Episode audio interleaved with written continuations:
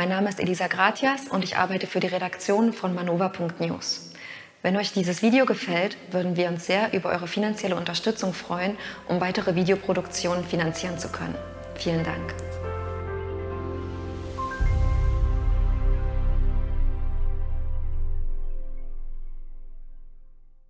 Meine sehr verehrten Damen und Herren, ich begrüße Sie zu einer neuen Ausgabe von The Great Reset. Mir geht ein bestimmter Zusammenhang einfach nicht aus dem Kopf. Im Moment der großen Pandemieverkündung im März 2020 hegten Menschen wie wir einfach Zweifel.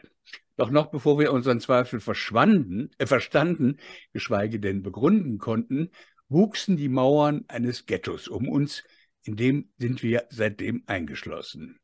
Die Parallelgesellschaft hatten nicht wir gesucht, sie wurde über uns verhängt. So schnell, so umfassend, dass man im Nachhinein nur vermuten kann, die Quarantäne war vorgesehen. Doch die Ghettoisierten sollten nicht einfach von der Benutzeroberfläche des Realen verschwinden, sie haben auch eine systemische Bedeutung. Die Bösen dienten gewissermaßen als Leuchtstoff für die Güte der Guten. Man brauchte uns, aber wir durften nicht wirklich sichtbar werden. Außerdem musste man uns in Schach halten. Wie macht man das?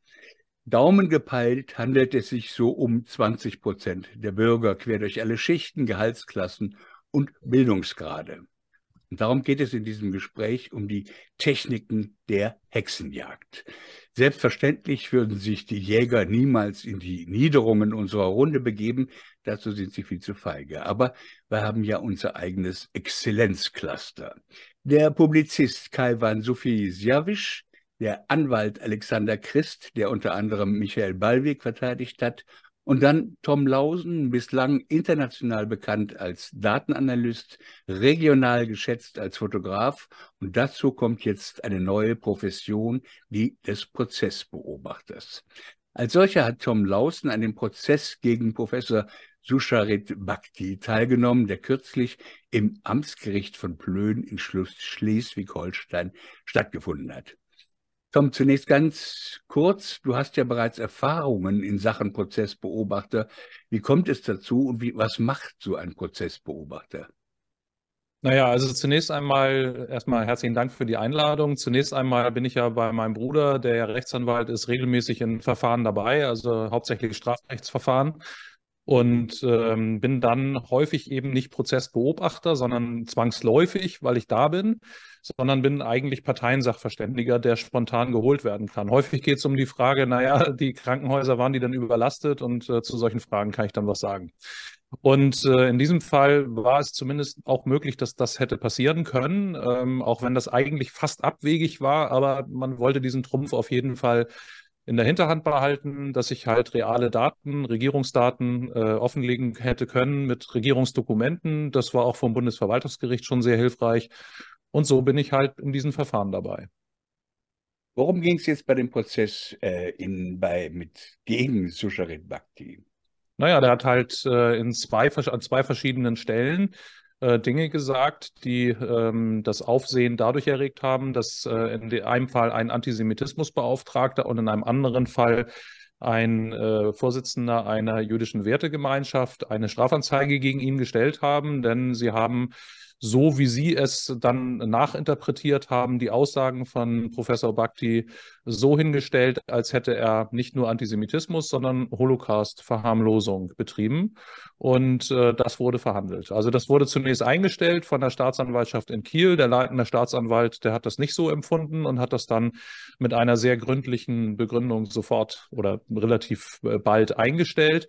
Und kaum war die Einstellung äh, aus dem Drucker ausgedruckt, ähm, stand das schon in der Presse und wurde auch schon gleich begleitet mit Beschwerden von diesen beiden Protagonisten, kann ich sie jetzt mal nennen, die dann quasi eine Beschwerde geschrieben haben, wenn ich das richtig sehe, ohne dass sie überhaupt Rechtsmittel gehabt hätten, denn sie waren nicht Betroffene.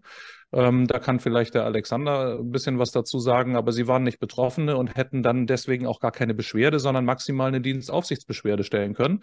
Ähm, das hat man aber sehr wohlwollend gleich bei der Generalstaatsanwaltschaft an sich gezogen und hat dann statt der äh, Dienstaufsichtsbeschwerde gegen den leitenden Staatsanwalt, der das nett eingestellt, also nett nicht, sondern äh, gründlich eingestellt hat, also wirklich mit äh, allen möglichen äh, Überlegungen, ähm, der hätte ja eigentlich eine Dienstaufsichtsbeschwerde und ein Disziplinarverfahren oder wie das da heißt, äh, das hätte er ja über sich ergehen lassen können und müssen, ähm, weil er ja vielleicht fachliche und sachliche Fehler gemacht hätte. Äh, Fehlanzeige, man hat dann quasi die Beschwerde genommen und gesagt, wir haben ihrer Beschwerde abgeholfen, indem wir das Verfahren selbst an uns gezogen und eröffnet haben. Mhm. Man kann sich jetzt seine eigenen Gedanken dazu machen. Ähm, um es ganz kurz zu sagen, wir wollen jetzt gar nicht über die Vor Antisemitismusvorwürfe im Detail reden, die sind meiner Meinung nach komplett absurd. Das ist, eine ist in einem langen Gespräch, Videogespräch, anderthalbstündigen, glaube ich, wo er sich, dieser ansonsten sehr gelassene, ruhige Mensch, ähm, sich furchtbar aufregt und, wie ich finde, verhaspelt. Ich muss allerdings auch sagen, ich habe mich furchtbar geärgert über den, wer war das, Kai Struth, glaube ich, dass er das nicht rausgeschnitten hat, weil es einfach zu merken war, ähm, dass Bakti was anderes sagen wollte oder, oder anders sich ausdrücken wollte. Aber das ging im, in dem Moment der Erregung nicht und äh, man hätte sich denken können, dass sich einige Leute darauf begeistert stürzen. Ähm, das, das, fand ich schon blöde. Äh, wie lief der Prozess dann ab? War das irgendwie ein faires Verfahren? Ähm, wie lange dauerte die ganze Geschichte? Ja, war fair. Ähm, der Richter Dr. Grundmann, ähm, der ist, wenn ich das richtig verstanden habe, ähm, an dem Amtsgericht Richter auf Probe. Ähm, das ist man immer dann, wenn man nicht Richter am Landgericht oder Richter am Amtsgericht heißt oder am Oberlandesgericht. Auch da kann Alex wahrscheinlich was zu sagen. Das ist bei dem offensichtlich der Fall. Ähm, ja, ich will da gar nicht weiter was zu sagen. Der kam äh, rein und wollte natürlich gerne, dass die Anklage verlesen wird von der Staatsanwaltschaft. Und äh, mein Bruder ist äh, Rechtsvertreter von Herrn Professor Bhakti, der Verteidiger gewesen, einer der Verteidiger, der hat dann gleich entsprechend die Stimme erhoben und hat gesagt, sorry, wir können hier leider nicht anfangen.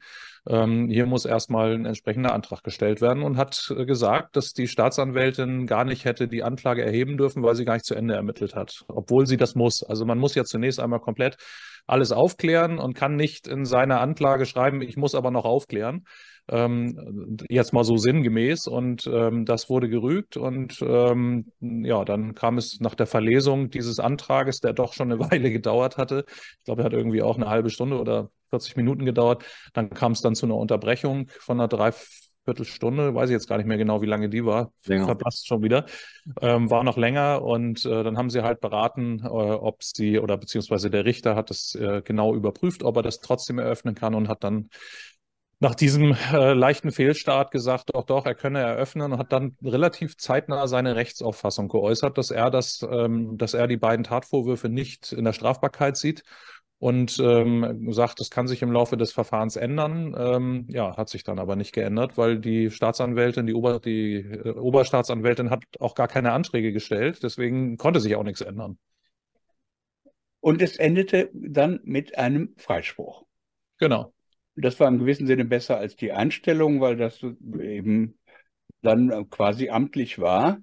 Jetzt aber geht es doch weiter. Wir haben alle gedacht, es wäre vorbei, denn die Staatsanwaltschaft hat Revision hingelegt oder beantragt. Alex, was heißt das und mit welcher Begründung? Weißt du das? Hm. Also äh, die, die Generalstaatsanwaltschaft will halt einfach nicht aufgeben. Die möchten jetzt an der Stelle das Verfahren weiterverfolgen und die haben dann ein Rechtsmittel, das sie eben einlegen können.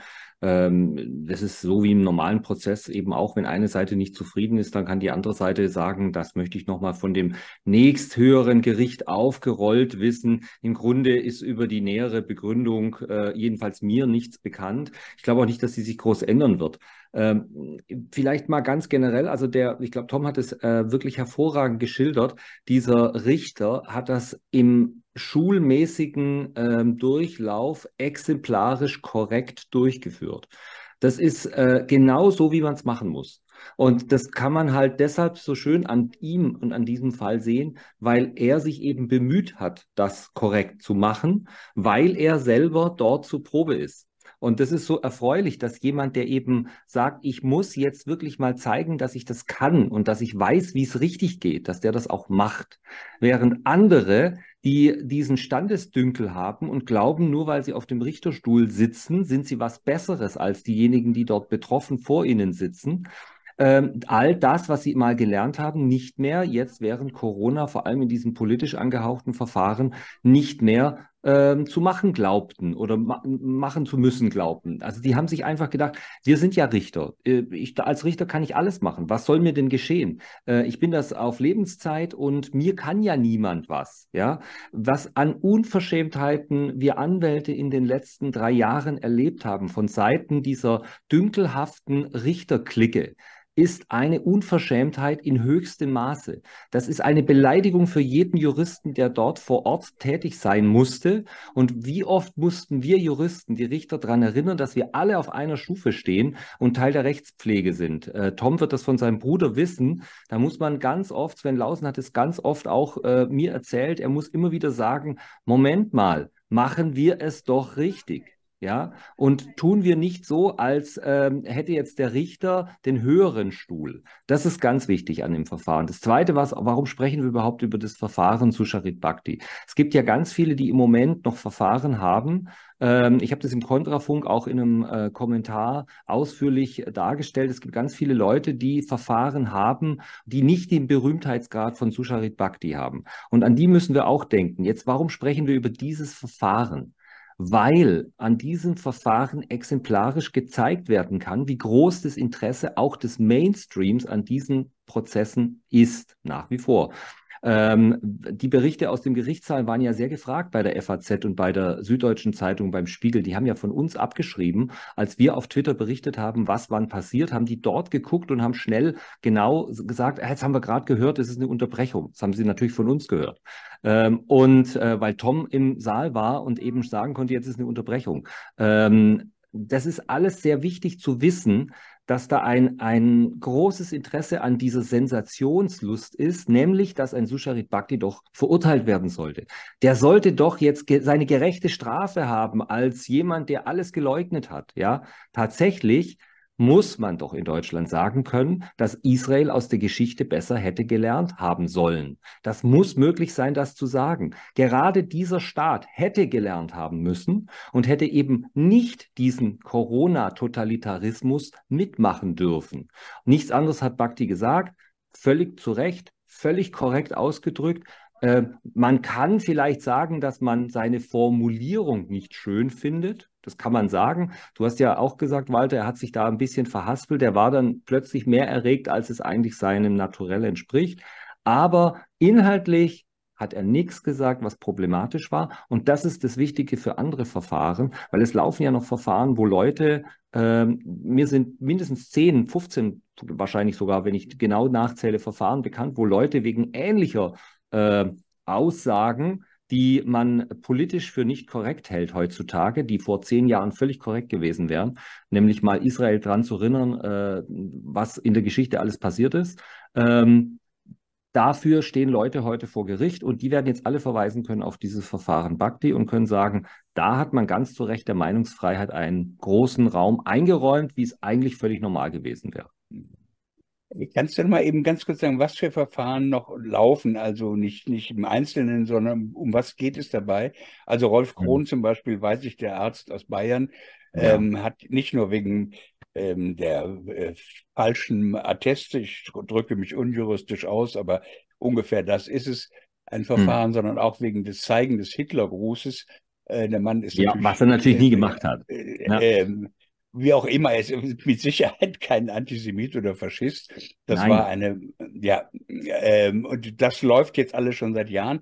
Was gibt's noch an Verfahren? Also ganz generell können wir die Fallgruppe der Ärzte aufmachen, um es ganz kurz zu machen. Die Ärzte sind eben diejenigen, die in äh, Mitleidenschaft gezogen sind, weil sie ähm, Gesundheitszeugnisse ausgestellt haben sollen, ähm, die so nicht korrekt gewesen seien, einen Sachverhalt wiedergeben, den die nicht durch eigene Anschauung überprüft haben sollen. Ähm, das alles muss äh, überprüft werden. Meiner Ansicht nach muss das nicht überprüft werden, weil ein Arzt grundsätzlich alles ausstellen darf. Das galt bis 2020 völlig unhinterfragt. Da hat überhaupt niemand einen Zweifel daran gehabt, dass ein Arzt äh, in der Lage ist, einem Patienten einen Freibrief für irgendwas zu erteilen, weil er Besorgnis um dessen Gesundheit hat. Und das muss auch weiterhin gelten. Daran kann sich nichts geändert haben. Aber die Ärzte stehen vor Gericht. Ähm, es gibt da Verurteilungen, es gibt Leute, deren Verfahren noch laufen. Umgekehrt stehen dann zweite Fallgruppe die Patienten in den Verfahren, weil da sind dann eben auch die Hausdurchsuchungen gemacht worden und diese entsprechenden Gesundheitszeugnisse aufgesucht worden oder gefunden worden. Teilweise geht es da um äh, Maskenbefreiungsatteste, dann geht es um äh, Befreiungen von der Impfnotwendigkeit, wenn ich eben in irgendeinem Beruf gearbeitet habe, wo das notwendig war. Beispielhaft die Soldaten, beispielhaft ähm, die, ähm, also noch viel wichtiger, die Gruppe jetzt äh, derjenigen, die im Gesundheitswesen tätig waren, weil es da einfach mehrere Verfahren gab. Bei den Soldaten haben sich ja leider nicht so viele getraut, aber dann ist die dritte Fallgruppe diejenige der Soldaten, die mutig genug waren zu sagen, ich mache das nicht.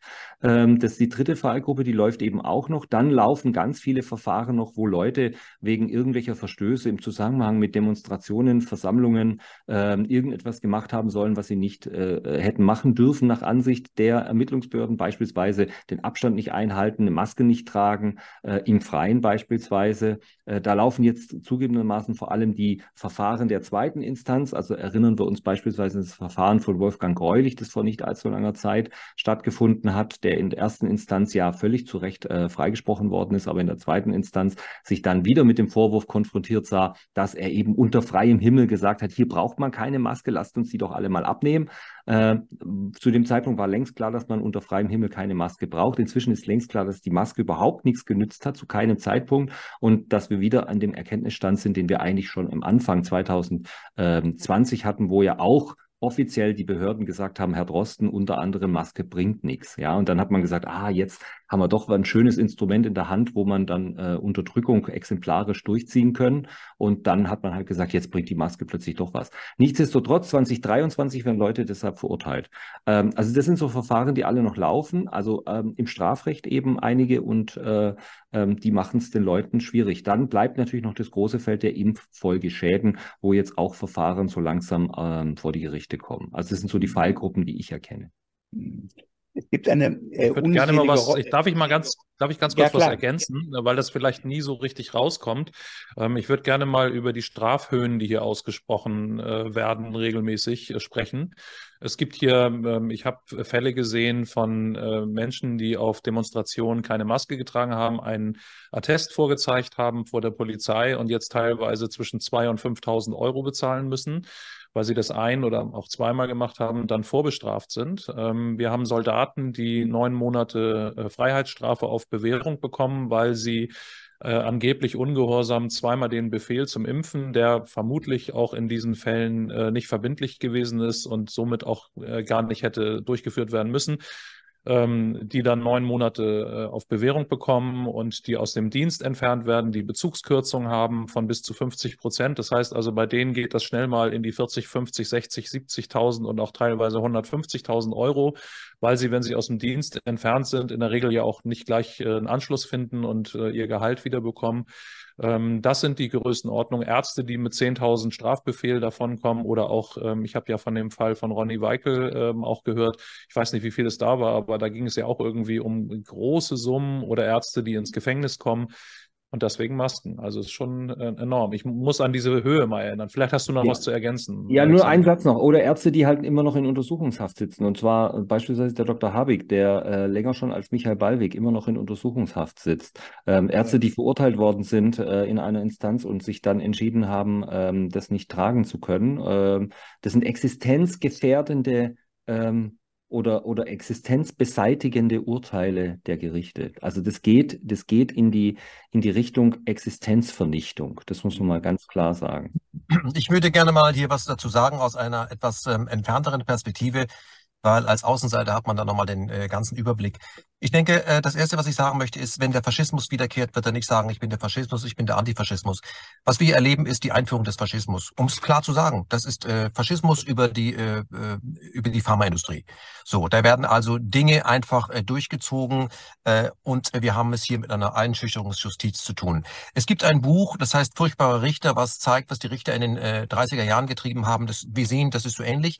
Ich finde auch die Akribie, mit der die Justiz und auch andere öffentliche Personen Menschen Menschen äh, verfolgt haben, die nicht bereit waren, sich ein Produkt in den Arm jagen zu lassen, für das der Hersteller nicht haftet, mit welcher Akribie da ähm, äh, den nachgestellt wurde. Und die wurden leidenschaftlich gehetzt, auch von sogenannten aufgeklärten Linken und Grünen. Erinnert mich schon sehr, sehr stark an die frühen 30er Jahre.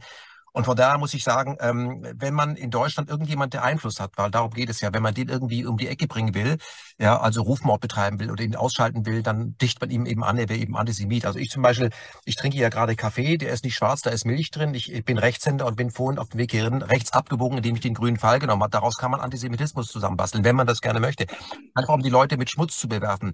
Und das ähm, Erstaunliche ist eben, dass die äh, sogenannte Zivilgesellschaft und die Bildungsschichten hier komplett mitgehen. Das wird eingeschüchtert, das muss man ganz klar sagen. Für mich haben ähm, nicht nur die Ärzte und die Presse, sondern auch die Richter vollkommen versagt. Dieser Staat äh, und dieses Land, was ja ähm, gefühlt Seit 1949 gab es noch nicht NTV, aber jeden Tag eigentlich äh, Hitlers Schäferhund, Hitlers Friseure, immer das äh, wiederholt, ist mit Corona in diesen äh, ideologischen Gleichschritt marschiert und zeigt keinen Grund der Reue. Vielleicht auch, weil man beschämt ist, äh, wie man sich hat vorführen lassen. Und das ist das Schlimme. Ähm, wir sehen ja jetzt auch, dass es Impfschäden gibt, aber die werden nicht als das ähm, bezeichnet, sondern es wird den Leuten so geraten, äh, sagen sie nicht, dass es Impfschäden gibt, da werden sie auch entschädigt. Aber dass die Menschen nicht erkennen, dass man sie in eine Falle gelockt hat und auch ausspricht, wer das war und dann auch nicht ausspricht, dass die neuen Pandemiepläne der WHO für das das ja nur das, äh, die Grundübung war, dass die schon in der Schublade sind. Wer darüber nicht reden möchte, ähm, äh, das hat ja auch mit unserem gesellschafts- und kapitalistischen System zu tun, der ist für mich auch, was das angeht, ähm, wäre den Anfällen vollkommen unglaubwürdig. Und das ist das, was mich persönlich so äh, äh, erschrocken hat. Ich kenne unglaublich viele Leute, die das, was wir hier sagen, ähm, dem würden sie zustimmen, aber immer hinter vorgehaltener Hand. Das sind aber genau die Leute, die immer gesagt, äh, erklärt haben, was man hätte tun müssen, an, ähm, äh, wenn man ihre Großeltern gewesen wäre. Und ich kann nur eins sagen, deswegen habe ich das Land ja auch verlassen. ähm, für mich war das der Lackmustest. Denn es ist sofort wieder möglich, es muss nur ideologisch gesettelt sein und das wird halt, halt grün oder links aufgehängt. Aber eine eine Leidenschaft dabei, Menschen zu jagen, die einfach nur in einer Demokratie eine andere Meinung haben und sagen, hör zu, es, du bekommst in diesem Land keine Glühbirne, kein Mofa oder kein Pürierstab zugelassen, wo der Hersteller darauf sagt, er haftet nicht dafür. Das gibt es nicht. Da kommt der TÜV und sagt, kriegen Sie nicht zugelassen. Wenn die aber ein Pharmahersteller mit Geheimverträgen in Milliardenhöhe per SMS von Flinten-Uschi dir irgendwas in den Arm jagen will, wo er explizit dafür sagt, dass er nicht haftet, also womit rechnet er, und du das nicht machst, was hier ein Intelligenztest ist, dann bist du auf der Abschussliste. Dann wird deine Existenz vernichtet. Und hier geht es nur darum, und das ist ja auch gelungen, meiner Meinung nach, hier sollte wieder einmal ein Exempel statuiert werden. Und beim nächsten Mal werden, werden nicht die meisten sagen, einen Blick mal, wir sind gewarnt, sondern es hat eh keinen Sinn, wir marschieren mit. Weil ich glaube, das war Schritt eins, was wir hier erlebt haben. Schritt zwei kommt. Und das ist für mich das Erschreckende. Ähm, dass es Leute gibt, die ähm, ähm, äh, sektenartig mitlaufen würden, das war mir immer klar. Ich bin erschrocken über Leute, die den Bildungsgrad haben, das zu erkennen, die nur nicht das Rückgrat haben. Und das ist einfach erschreckend, wo ich sagen kann, ich schäme mich dafür. Und da fällt, da fällt mir nichts mehr zu ein. Deswegen, ich musste das Land verlassen, weil dieser gigantische rosa Elefant, der im Raum steht, dem kann ich nicht mehr ausweichen. Ja, zwei An Anmerkungen, Kaiwan, dazu.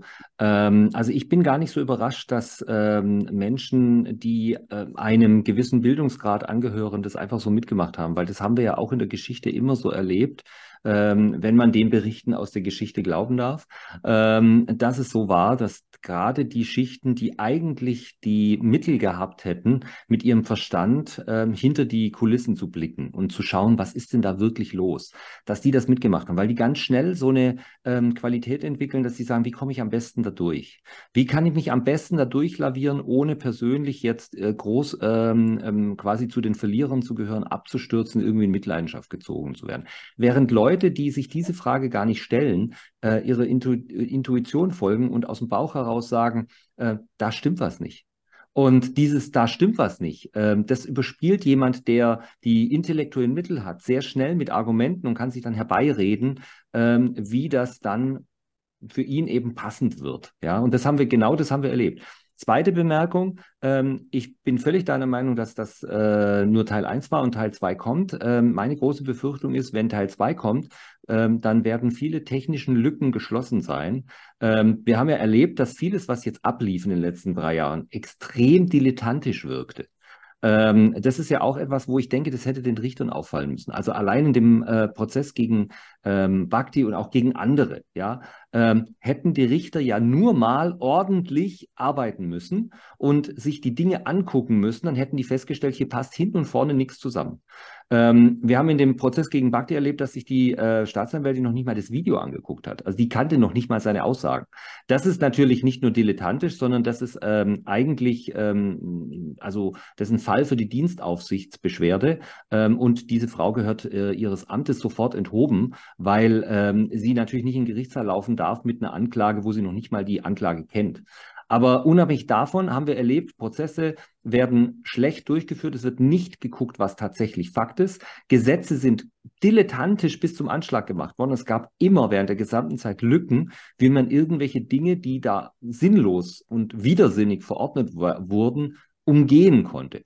Ich glaube, diese Lücken werden sie beim nächsten Mal geschlossen haben. Und dann gibt es eine App, die schon vorbereitet ist, ähm, die alle nehmen müssen, weil sonst gibt es keine Steuerrückerstattung oder der Lohn wird nicht ausgezahlt oder das Bürgergeld kommt nicht, äh, wenn ich die App nicht habe. Ähm, oder ich, was auch immer, also, oder ich werde von der Krankenkasse ausgeschlossen. Ja, also es wird irgendwelche technischen Mittel geben und keine Lücken mehr. Das ist meine große Befürchtung. Und deshalb habe ich tatsächlich ähm, ja einen düsteren Blick in die Zukunft.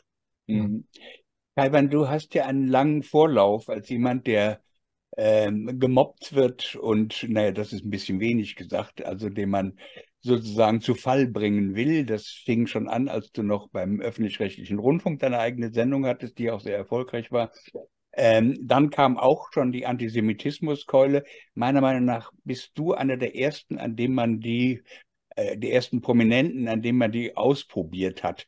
Äh, ich will jetzt nicht über die, die Einzelheiten davor, äh, die durchdiskutieren. Das ist alles natürlich vollkommen albern. Aber ähm, wie kannst du dir erklären, wie man Menschen, die über jeden Antisemitismusverdacht erhaben sind, wie du zum Beispiel, damit stigmatisieren konnte? Waren das die Anfänge der Antideutschen oder der woken Identitätspolitik? Also für mich ist es, wenn man sich mal irgendwann ein bisschen mit Antisemitismus beschäftigt hat, also dem historischen Antisemitismus, eine Unverschämtheit, ähm, irgendwelchen Leuten, die wie Herr Bakti sich verhaspeln, auch nur in die Nähe dessen zu rücken. Der Antisemitismus war eine furchtbare, brutale und äh, entsetzliche Geschichte. Und da kommen die Leute mit solchen, mit solchen Quatsch an. Das finde ich ähm, furchtbar unanständig. Ich, kann's nicht, ich kann mich nur altmodisch ausdrücken. Ähm, jetzt aber nochmal, du, äh, du hast ja auch die Antisemitismuskeule bekommen. Das ist so lächerlich und so versteckt, aber das hat funktioniert. Der, der öffentlich-rechtliche Rundfunk hat sich von dir getrennt oder du von ihm, das lief auf selber raus. Ähm, und dann ging es ja weiter, als du bei KenFM, du hast als erfolgreich eine Plattform gegründet.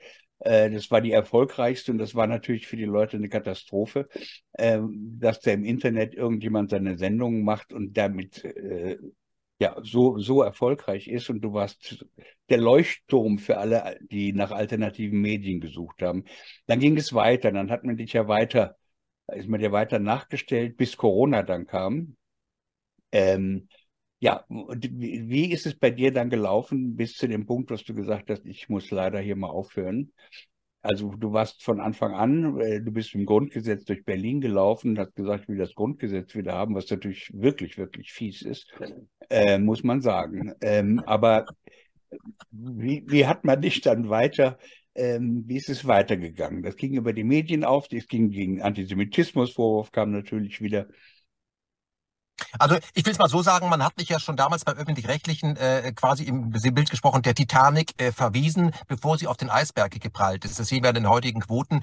Und ich äh, sehe auch nicht mehr, wie die Titanic untergeht, weil ich habe mich bei einem Rettungsboot inzwischen so weit entfernt. Ich bin an einem eigenen Land angekommen, das ist wunderbar. Ich weiß nicht, was auf dieser Titanic, äh, genannt BRD, äh, passiert. Ich kann nur noch den Kopf schütteln und denken, okay, das erinnert mich so ein bisschen an die letzten Tage der DDR, wo der Herr Mielke steht und sagt, ich liebe doch alle Menschen. Wir sehen es ja mit der aktuellen Bundesregierung, so viel Dummheit auf einem Haufen, das sind ja wirklich bildungsferne Schichten. Man kann es nur noch mit Humor und Satire sehen, aber es wird den, äh, das Marode dieses Staates ähm, nicht auflösen. Angegriffen wird man immer, wenn man den Ball hat. Da bin ich jetzt, oder den Ballweg hat, um es mal anders auszudrücken. Da bin ich jetzt nichts Besonderes, sondern da gibt es in der Geschichte viele Vorbilder, mit denen ich mich nicht vergleichen möchte, aber die ich natürlich kenne, ob du Malcolm X nimmst, Martin Luther King, Rosa Parks, äh, Geschwister Scholl, sobald du irgendwelche Dinge äh, sagst, die, ähm, wenn sie dann gesagt werden, Leute zum Nachdenken bringen, weil sie eine eigene Perspektive ermöglichen, wird das gnadenlos bekämpft. Und das war ja auch ähm, äh, die Empfehlung von Josef Goebbels, äh, der sagte ja, dass die Wahrheit äh, der Feind des Staates ist. Und deswegen muss jeder, der eine abweichende Meinung vom Staat hat, der die Wahrheit offiziell ausgibt, der muss mit allen Mitteln bekämpft werden, weil sonst kann das Schule machen. Von daher kann man sagen, wenn man wie ich als Journalist arbeitet, mit Presseausweisen, die ich jetzt ja auch weggeschmissen habe, ähm, dann muss man irgendetwas richtig machen, wenn man von den üblichen Verdächtigen, also der Macht, angegriffen wird. Wenn man von denen gar nicht angegriffen wird, sondern in alle äh, in, in höchsten Turm, Turm, äh, Tönen gelobt, dann ist man wahrscheinlich Mitglied der Atlantikbrücke und ein guter Erfüllungsgehilfe. Das hat ja mit unserem Berufsstand eigentlich nichts zu tun. Von daher ist das in Ordnung. Ähm, ich bin, was das angeht, ähm, insofern eben gar nicht wirklich angeeckt, weil ich komme ja aus der Musikredaktion Neudeutsch gesprochen und habe mich ja immer mit Punk beschäftigt und die Frage gestellt, was will denn eigentlich Punk? Ich habe dann vielleicht politischen Punk betrieben, indem ich den Oberen, der Oberen einfach mal den Mittelfinger gezeigt habe und ihnen Fragen gestellt habe oder Antworten, die sie nicht hören wollten. Aber das ist ja auch nicht der Job als Journalist, äh, äh sich hier als allen Precht zu machen. So, ähm, irgendwann, als ähm, mit der Antisemitismuskeule, die ja sogar Leuten äh, vorgeworfen wird, die den Holocaust überlebt haben, die sind dann Selbsthassende. Also ist ja alles nur Quatsch. Ähm, ähm, habe ich dann gesagt, okay, ich gehe ins Netz, dann hat YouTube den Kanal abgestellt. Aber das, was ich ausspreche, was Leute dann auch gut finden, ähm, ist ja nicht deswegen äh, gut, weil ich es ausspreche, weil Leute sagen, das, was er da sagt, das sehe ich eigentlich ganz genauso. Also bekommst du Einfluss und wenn der nicht kontrolliert ist, weil du in irgendeiner Partei bist, möchte man solche Leute nicht haben. Das wollte man noch nie. Also das ist nichts, äh, nichts Neues. Es ging schon Tupac Shakur so, weil er Rapper angesprochen hat, was sich in den USA tut. Dann kriegst du halt auch eine Kugel im Kopf über Umwege. Ich habe mir gesagt, okay, ich kann jetzt hier auch den Märtyrer machen. Es wird ja eine Stimmung erzeugt, die wurde auf jeden Fall gegen mich erzeugt, spätestens nach der halben Handgranate in Stuttgart.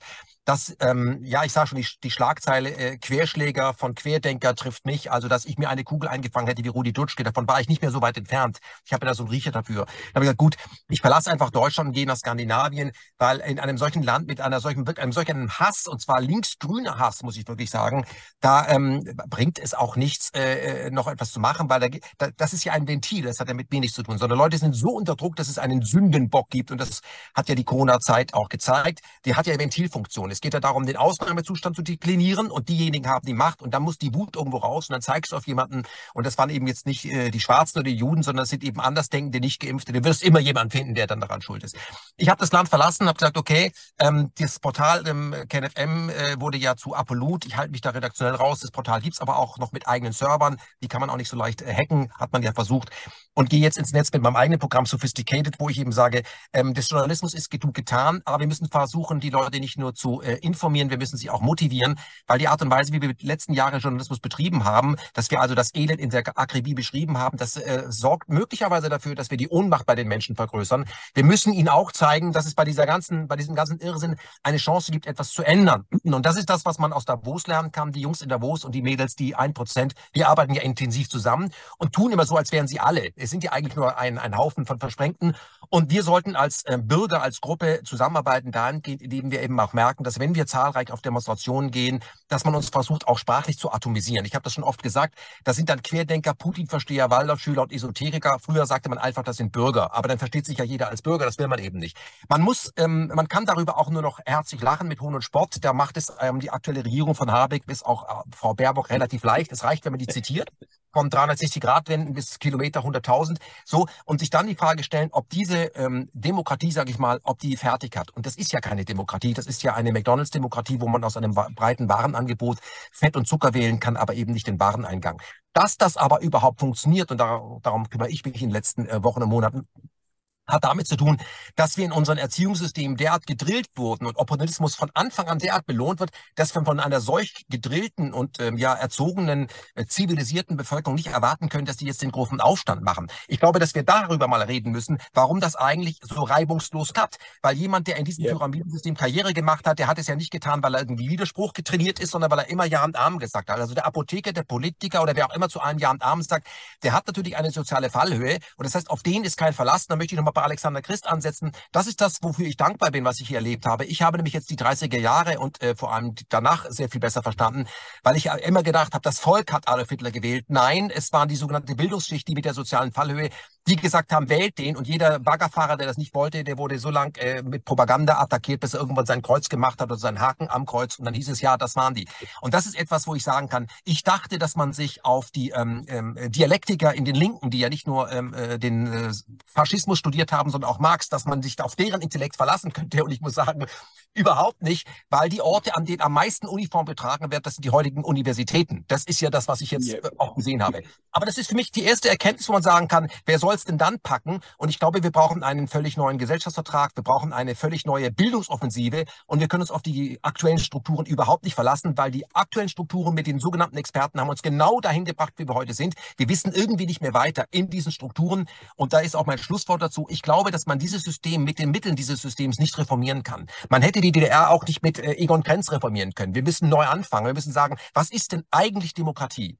Haben wir das überhaupt jemals gehabt oder war das immer betreut? Haben wir ein unabhängiges Geldsystem? Nein. Haben wir eine unabhängige Presse? Nein. Haben wir eine unabhängige Justiz? Nein. Und solange wir das schon nicht haben, haben wir keine Demokratie. Dann fangen wir doch mal an, das zu machen. Und ich glaube, dass es die Leute dazu gibt, die bereit dazu sind. Es sind aber nicht diejenigen, die wir im Moment haben, die wir wählen können. Wir sollten uns von denen abwenden und einfach es neu machen. Wenn man sagen kann, ich habe darin gar keine Übung, dann wird es höchste Zeit seit 1949. Ich bin da sehr zuversichtlich. Lieber Kaiwan, tust du mir eingefallen, bis du nach deinem Ableben deinen Körper der äh, Universitätsklinik zur Verfügung stellen, damit man rauskriegt, wie man so schnell und so deutlich reden kann. Es fasziniert ja. mich total. Äh, Kaiwan, ähm, die Frage ist ja jetzt, die, die wir äh, hier erörtern wollen, sind ja die Muster der Hexenjagd. Welche Mittel hat man? Bei dir war das jetzt erstmal, YouTube schaltet ab. YouTube hat sich schon also ganz früh bereit erklärt, ähm, mitzumachen bei äh, Fake News, Attacken und so weiter und so weiter, zusammen mit Google und anderen. Äh, das war vorher schon eingefädelt, aber das wurde dann erst so richtig 2020 eingewandt bei dir. Das heißt, das hat dich finanziell das Geschäftsmodell natürlich auch kaputt gemacht. Und dann kamen die Medienanstalten mit neuen Mediengesetzen und äh, haben darüber dann Behauptungen gemacht. Es hat nie, ich will nur sagen, es hat niemand je mit dir diskutiert, dass du einen falschen Satz gesagt hast, sondern man hat dich sozusagen mit, mit, irgendwelchen Mitteln in die Zange genommen, ähm, die mit dem, was du sagst, gar nichts zu tun haben.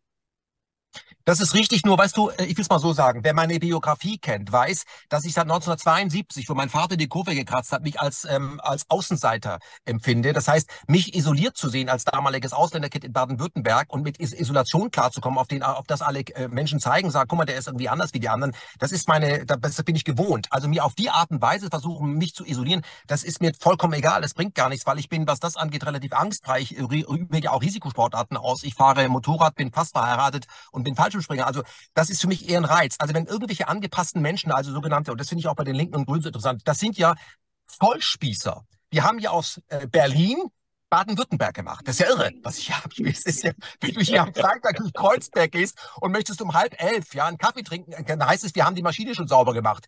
Da kann ich auch in Sindelfing an der Tankstelle bleiben. Die hat wahrscheinlich noch offen. Also das ist ja so schlecht, dass man mich dadurch gar nicht einschüchtern kann. Ich möchte mit diesen Menschen auch insofern gar nichts zu tun haben, dass ich nie äh, Bock hatte, mit denen irgendwie an einem Tisch zu sitzen, weil die sind auch furchtbare Langweiler. Das muss man ja auch mal dazu sagen. Wenn man heute die Reden im Deutschen Bundestag hört, es ist ja Lichtjahre davon entfernt, irgendwie geistreich zu sein. Ob ich jetzt Wiener Brand oder auch Weizsäcker nehmen. Das ist ja, das ist ja nicht mal schlechtes Deutsch, das ist irgendwas anderes. Ich weiß es nicht. Also von daher, ich glaube, dass Hohn Sport uns da hilft, dass wir uns nicht einschüchtern lassen. Und man muss sich auch mal Google ähm, in, ähm, in Schutz nehmen, Google und YouTube. Diese sogenannten Social Media Kanäle, die ja keine sozialen, sondern asoziale Medien sind, das sind ja digitale Pranger die machen diese Ächtung ja nicht, weil sie Bock drauf haben, sondern die kriegen Druck von außen. Und zwar von denjenigen, die äh, bestimmen können, wie sie ihre Werbemodelle durchziehen. Ich habe übrigens von YouTube nie gelebt, sondern immer von Leuten, die direkte Abos gemacht haben und eine Bankverbindung hatten. Das war immer das Beste. Von daher war das immer wunderbar.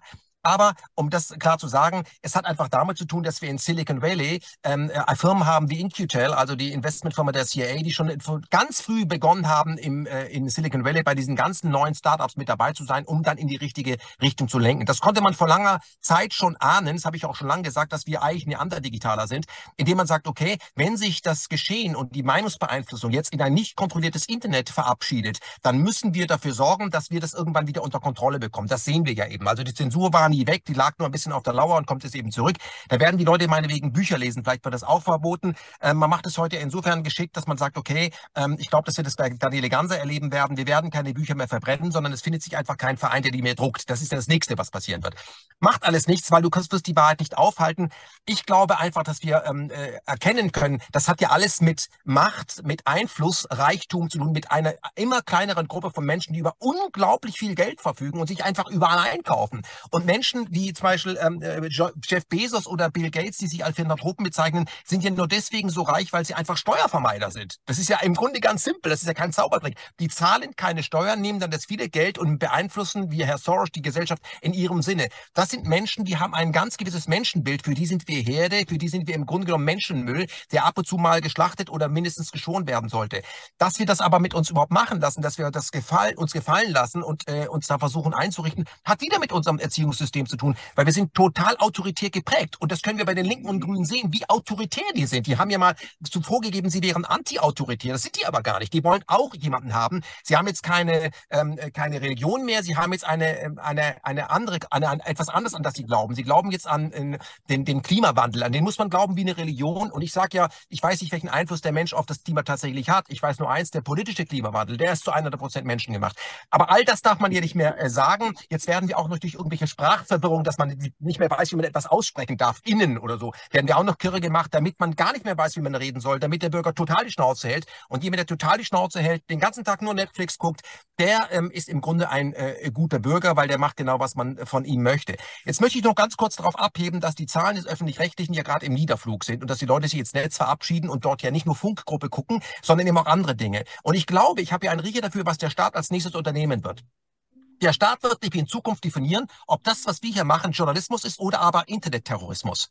Das wird er einfach definieren. Dann ist das Internetterrorismus, das leben wir schon in Österreich. Wenn du dort RT Deutsch verlinkst, kannst du mit 50.000 Euro Strafe belegt werden. Das ist einfach mal beschlossen worden. Das kann hier ganz genauso kommen. Und der nächste Schritt wird sein, dass der Staat vom Bürger verlangt, dass er nachweisen muss, jede Woche mindestens zehn Stunden Internetkanäle zu gucken, die vom Staat produziert werden.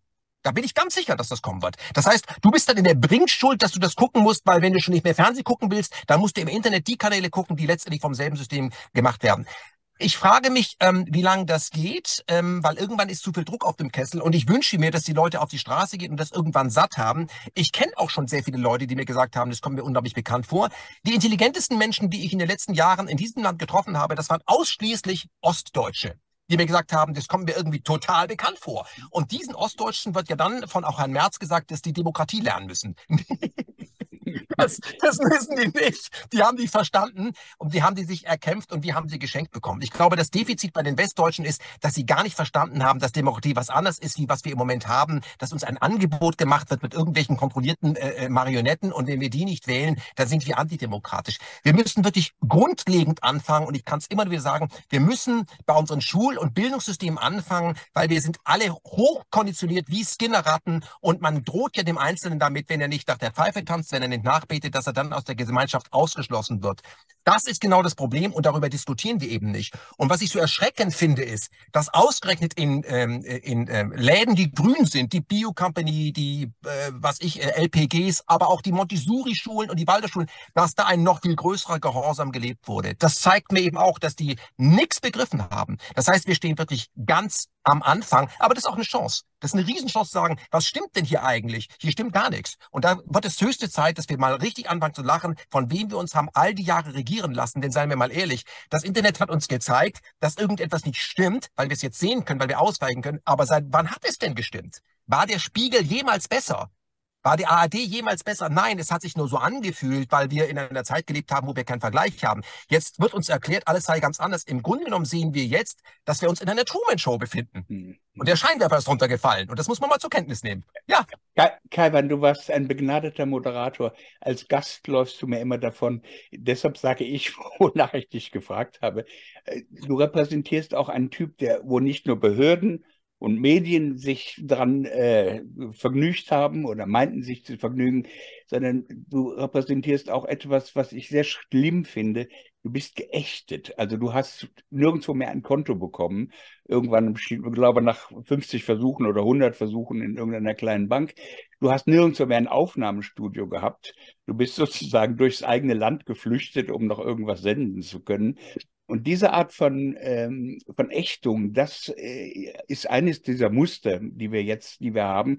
Und die sind für mich zumindest neu. Du hast auf ein paar prominente Beispiele verwiesen. Gut, die hat es gegeben. Aber für unsere Zeit, ähm, ich habe die so nicht erlebt. Mhm. Alexander, du bist Anwalt und Autor des wichtigen Buches der Corona-Staat. Äh. Außerdem hast du zu dem Team oder gehörst zu dem Team der, des mittlerweile entlassenen obersten Querdenkers Michael Ballweg. Was waren die Anklagepunkte gegen Ballweg? Naja, waren ist falsch ausgedrückt. Was sind die Anklagepunkte immer noch? Wir haben ja kein ähm, Endergebnis. Äh, ist ja nichts entschieden im Fall Ballweg, außer dass er nicht mehr in Untersuchungshaft sitzt. Ähm, es, worum geht es in dem Fall? Ganz einfach. Es geht darum, dass ähm, er Gelder zugewendet bekommen hat von Menschen, die ihn unterstützen wollten. Ähm, und die haben gesagt, ähm, der macht was Gutes, ähm, das gefällt mir und ich bin bereit, mein Geld dafür zu geben, dass dieser Mann weitermacht damit. Und ähm, da hat der Staat dann irgendwann gesagt, das kann ja wohl nicht sein. Da nimmt ja jemand Gelder ein und dann ähm, hat er auch noch eine eigene Firma, nimmt aus der eigenen Firma Geld raus und bezahlt davon teure Technik, die man für Demonstrationen größerer Art heutzutage halt braucht, äh, weil man da auch meistens in Vorkasse gehen muss, weil ja die Vertragspartner, bei denen man sowas bestellen kann, auch nicht darauf warten, bis Michael Ballweg kommt und sagt, ich brauche jetzt mal ähm, ein paar Boxen und ich brauche jetzt mal irgendwelche Hebegeräte oder ich brauche irgendwelche äh, Tieflader, äh, dann sagen die nicht, oh super, auf den haben wir gewartet und dem geben wir die jetzt ähm, und der kann zahlen, wann er will, ähm, wenn er möchte oder wir schenken sie ihm, sondern da werden Rechnungen gestellt, das sind ganz normale Geschäftsvorgänge und da muss man halt gucken, wie man die Dinge dann ordert, damit sie zum richtigen Zeitpunkt am richtigen Ort sind. So. Und da hat der Staat gesagt, das geht so nicht. Ähm, wer Gelder von jemandem zugewandt bekommt, der muss die auch ausgeben und zwar vollständig und zwar ganz schnell auch. Ähm, also plötzlich hatten wir sowas wie eine Idee, dass es da ein Verfallsdatum gab für so Zuwendungen. Das muss also ganz schnell ausgegeben werden. Und ähm, das hat er nicht gemacht, jedenfalls nicht vollständig. Und man könnte also jetzt überspitzt sagen, er hat den Staat nicht ausreichend genug delegitimiert, der Michael Ballweg. Deshalb hat man ihn in U-Haft gesteckt, weil er eben nicht alles Geld aufgewandt hat, um den Staat ähm, ähm, die Maske vom Gesicht zu reißen. So, das ist eigentlich der Vorwurf. Ähm, aber Michael Ballweg hat für sich gesagt, ähm, es gibt eben auch noch Demonstrationen, die irgendwann im Jahr vielleicht 2022 oder 2023 oder sogar noch später gemacht werden müssen. Und wo steht denn, dass ich Gelder komplett ausgeben muss? Und außerdem habe ich ja von meinem privaten Geld, sprich von dem Geld, das ich eben selber auch beitragen wollte, auch schon mal was verauslagt. Ähm, dann hat man was Neues erfunden, was auch ein Problem ist. Das müssen auch alle Zuhörer dringend wissen. Ähm, man hat plötzlich gesagt, wer Geld, ähm, das bei PayPal eingeht, ähm, PayPal hochkomplex, hochkritisch äh, zu sehendes, ähm, geradezu schon im Schwarzlichtmilieu äh, angesiedeltes Unternehmen, das eigentlich gar nicht empfohlen werden kann. Ja, Geld, das dort eingeht, wer das dort runternimmt und auf ein Bitcoin-Konto legt, der ist quasi schon per se ein Verbrecher, weil Bitcoin ist natürlich Verbrechen. Ja, wer Bitcoin kauft, der will nichts Gutes mit der Welt, der will Gelder verschleiern. Sagt die Staatsanwältin allen Ernstes, ohne zu wissen und erklären zu können auf die Rückfrage, was ist Bitcoin eigentlich, kann sie es nicht sagen, hat sie sich noch nicht damit beschäftigt, weiß sie nicht. Ähm, so, das, sind, das ist das Niveau, auf, wem, auf dem wir diskutieren. Man hat vom Hörensagen gehört, Bitcoin ist schlecht und dann machen wir mal eine Anklage. Darum geht es letzten Endes. Also alles sehr seltsame Vorwürfe, die das Verteidigerteam komplett auseinandergenommen hat. Ähm, wir sind aber im Vorfeld während der U-Haft halt immer nur auf einen einzigen Richter getroffen, nämlich auf einen Haftrichter im, in der äh, ersten Linie sozusagen, der als ähm, der Richter, der den Haftbefehl erlässt, dann dafür zuständig ist. Und der hat gesagt, das interessiert mich alles nicht. Der hat es erstmal freundlich sich angehört und hat dann was ganz anderes ins Protokoll geschrieben. Das erleben wir als Anwälte auch ständig, ja. Ähm, und ja, nun ist Michael Ballweg eben aus der U-Haft entlassen worden, weil man gedacht hat, jetzt reicht's, jetzt hat es lang genug gedauert. Ähm, aber sein Geld hat er immer noch nicht wieder. Es ist immer noch alles arrestiert. Ähm, und ähm, ja, Jetzt müssen wir warten, ob die Anklage zugelassen wird. Das ist alles hoch problematisch. Und ich will noch einen Satz nicht so lange wie Kaiwan, aber einen Satz zu Kaiwan sagen. Ähm, alles, was du gesagt hast, ist vollständig aus meiner Sicht genau auf den Punkt getroffen. Ähm, und warum machen wir dieses Thema 2023 immer noch. Jetzt gibt es ja viele Leute um uns herum, die sagen, jetzt hört endlich mal auf, davon zu reden, wie schlimm das alles war, es ist doch vorbei, das, wir brauchen doch darüber gar nicht mehr reden. Warum reden wir denn jetzt über Ballweg? Ähm, der soll doch froh sein, dass er aus der U-Haft draußen ist und soll jetzt wieder ein ganz normales Leben führen und irgendwie gucken, wie er ein Business aufbaut oder sonst irgendwie sich über Wasser hält. Was wollt ihr denn eigentlich? Wir sind eben an einer Stelle, wo das, was wir erlebt haben, massive Folgen haben wird für zukünftige Generationen. Und wir werden, das merken wir alle, alle, die Kinder haben, und das ist kein Zufall, dass so viele Menschen, die Kinder haben oder so viele Menschen, die auch äh, vier Kinder haben, das habe ich habe noch nie so viele Menschen getroffen, die vier Kinder haben, wie ich zum Beispiel, ähm, die sich engagieren für diese Situation und sagen, da müssen wir weiter drüber reden und wir müssen das Bewusstsein hochhalten und wachhalten, dass da was ganz Schlimmes passiert ist, was dem Totalitarismus gleichkommt, was ein beginnender Faschismus ist, was Freiheitsrechte wegnimmt, weil das sonst schleichend uns alle immer wieder ereilt. Und deshalb reden wir über das Ganze immer noch. Und deshalb reden Alex, wir auch Allweg. Äh, Alex, das setzt sich ja fort. Also jetzt mit äh, mit der Russland-Debatte, es sind ja genau die gleichen Ausschlussverfahren. Also du kriegst ja eine Kündigung an der Uni, wenn hm. du dir erlaubst zu sagen, dass der Herr Putin vielleicht diskutable Vorschläge gemacht hat und dass er ähm, dass es einige rationale Argumente gibt, statt immer nur zu sagen, dass der ein Irrer ist, der irgendein neues russisches Reich errichten will. Dieselben Muster funktionieren ja weiter und die werden sicherlich mit der Klimadebatte auch, also ich sehe schon, wie die Klimaleugner demnächst alle ähm, gemobbt werden oder wenn sie nicht schon gemobbt werden, die sogenannten ähm, Klimaleugner. Ähm, Alex, du hast gerade von der Urhaft von Balweg gesprochen, das waren neun Monate. Ich habe Balweg kürzlich kennengelernt und da hat er mal von den Bedingungen erzählt. Hm. Da habe ich gedacht, ich bin im falschen Film. Dann ist das, was Kaiwan sagt, noch untertrieben. Ähm, also Untersuchungshaft ist für mich sozusagen eine, ähm, eine Haft, in der nicht jemand isoliert wird, sondern in dem er seine Verbrechen, seine angeblichen Verbrechen nicht vertuschen darf, die aber im Grunde genommen eher komfortabel ist. Aber was er mhm. erzählt hat, war klang nach Iso Isolationshaft. Ähm, und mhm. er sagte zum Beispiel, er hätte nach zwölf Tagen zum ersten Mal Kontakt äh, mhm. mit der Außenwelt herstellen können. Ich hätte nicht gedacht, dass das in diesem Land möglich ist. Doch. Immer noch. Ich hatte Doch. immer noch so viel Vertrauen, dass so viel äh, Strafprozessrecht eingehalten wird, aber. Nein, nein, nein. Also es ist gerade in diesem Land möglich. Deutschland ist seit langem, ähm, und das, die Anwälte wissen das, schon viel länger als Corona, äh, in der Kritik, was die U-Haftbedingungen anbelangt. Die sind nirgendwo so schlimm wie in Deutschland, kann man fast sagen. Vielleicht, wenn man einige Schurkenstaaten abzieht, die es ja dann doch noch gibt, aber in deren Nähe wir uns jetzt damit tatsächlich über die Jahre hinweg äh, als Deutschland eben begeben haben. Ähm, es ist also so, dass die U-Haft in Deutschland ähm, schlimmer ist als die normale Haft, könnte man sagen, weil man doch weitgehend isoliert ist, denn man soll ja eben nicht irgendwelche Verschleierungstaten begehen. Jetzt ging es bei Michael Ballweg aber gar nicht um Verschleierungstaten, das war gar nicht die Begründung für die U-Haft, sondern lediglich die Fluchtgefahr, die angenommen worden ist, weil er sich mal vage für ein anderes Land interessiert hat. Da würde ich also tatsächlich, äh, wenn ich meinen Bekanntenkreis durchgehe, kenne ich niemanden, der in den letzten, äh, das sage ich jetzt mal, mal ganz frech 30 Jahren dran gedacht hat, dieses fürchterliche Land Deutschland zu verlassen.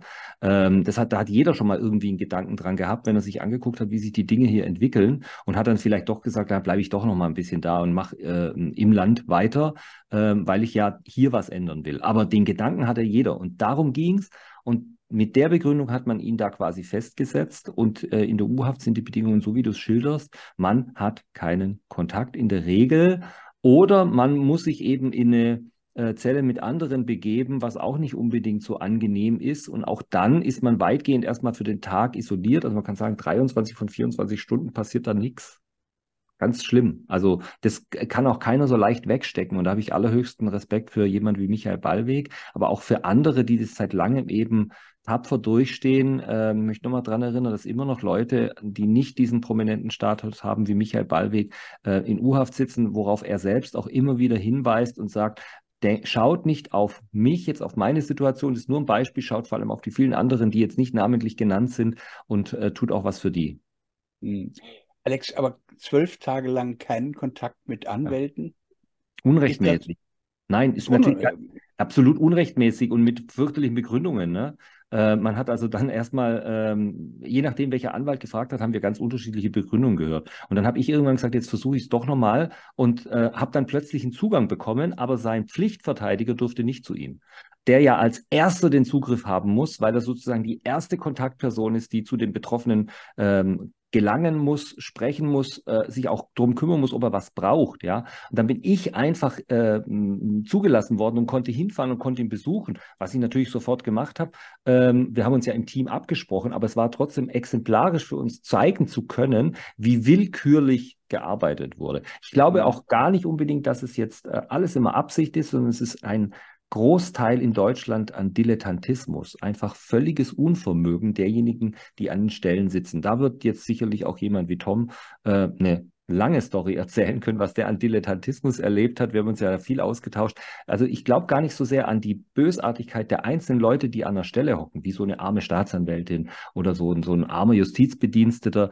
Die sind Opfer des Systems selbst, weil die in eine Situation gebracht werden, wo, sie, wo ihnen nicht gesagt wird, was sie tun sollen. Die Leute wie die Polizisten, die wissen alle gar nicht mehr, was sie dürfen, weil ihnen das niemand beibringt. Die sind einfach nicht mehr in der Lage, sauber zu arbeiten. Aber Alex, zwölf Tage lang keinen Kontakt zum Anwalt ist Unrecht, hast du gesagt. Ja. Egal wer, das, das muss man doch einklagen können.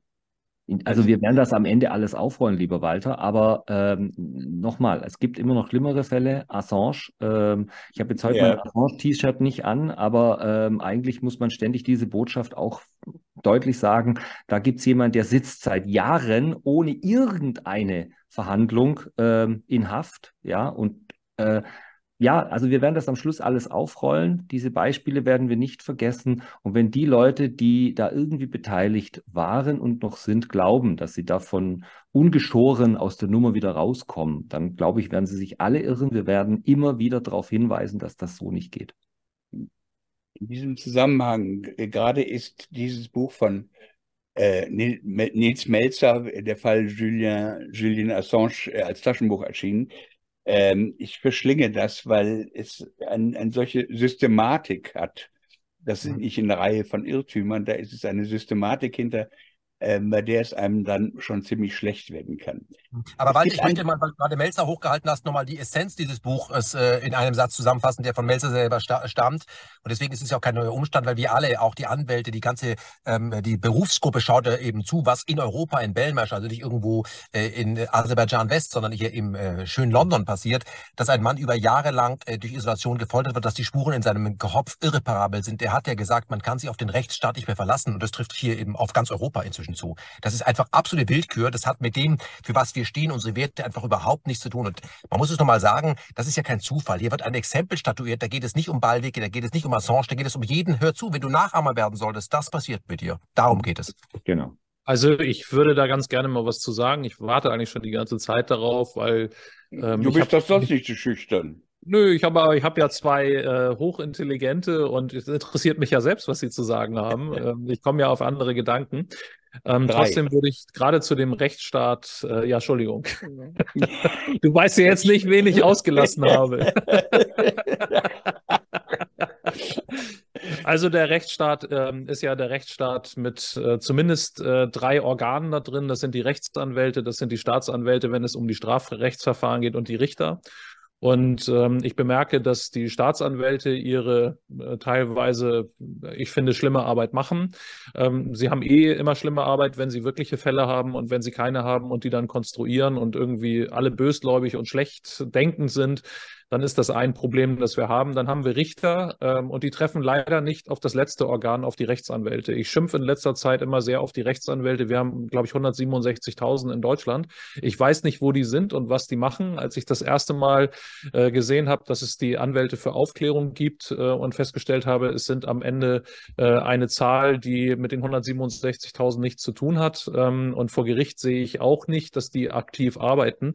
Ähm, wenn das dritte Organ der Rechtspflege nicht nicht arbeiten kann, dann soll es gefälligst sich zur Ruhe setzen. Die sollen gefälligst ihre Arbeit machen.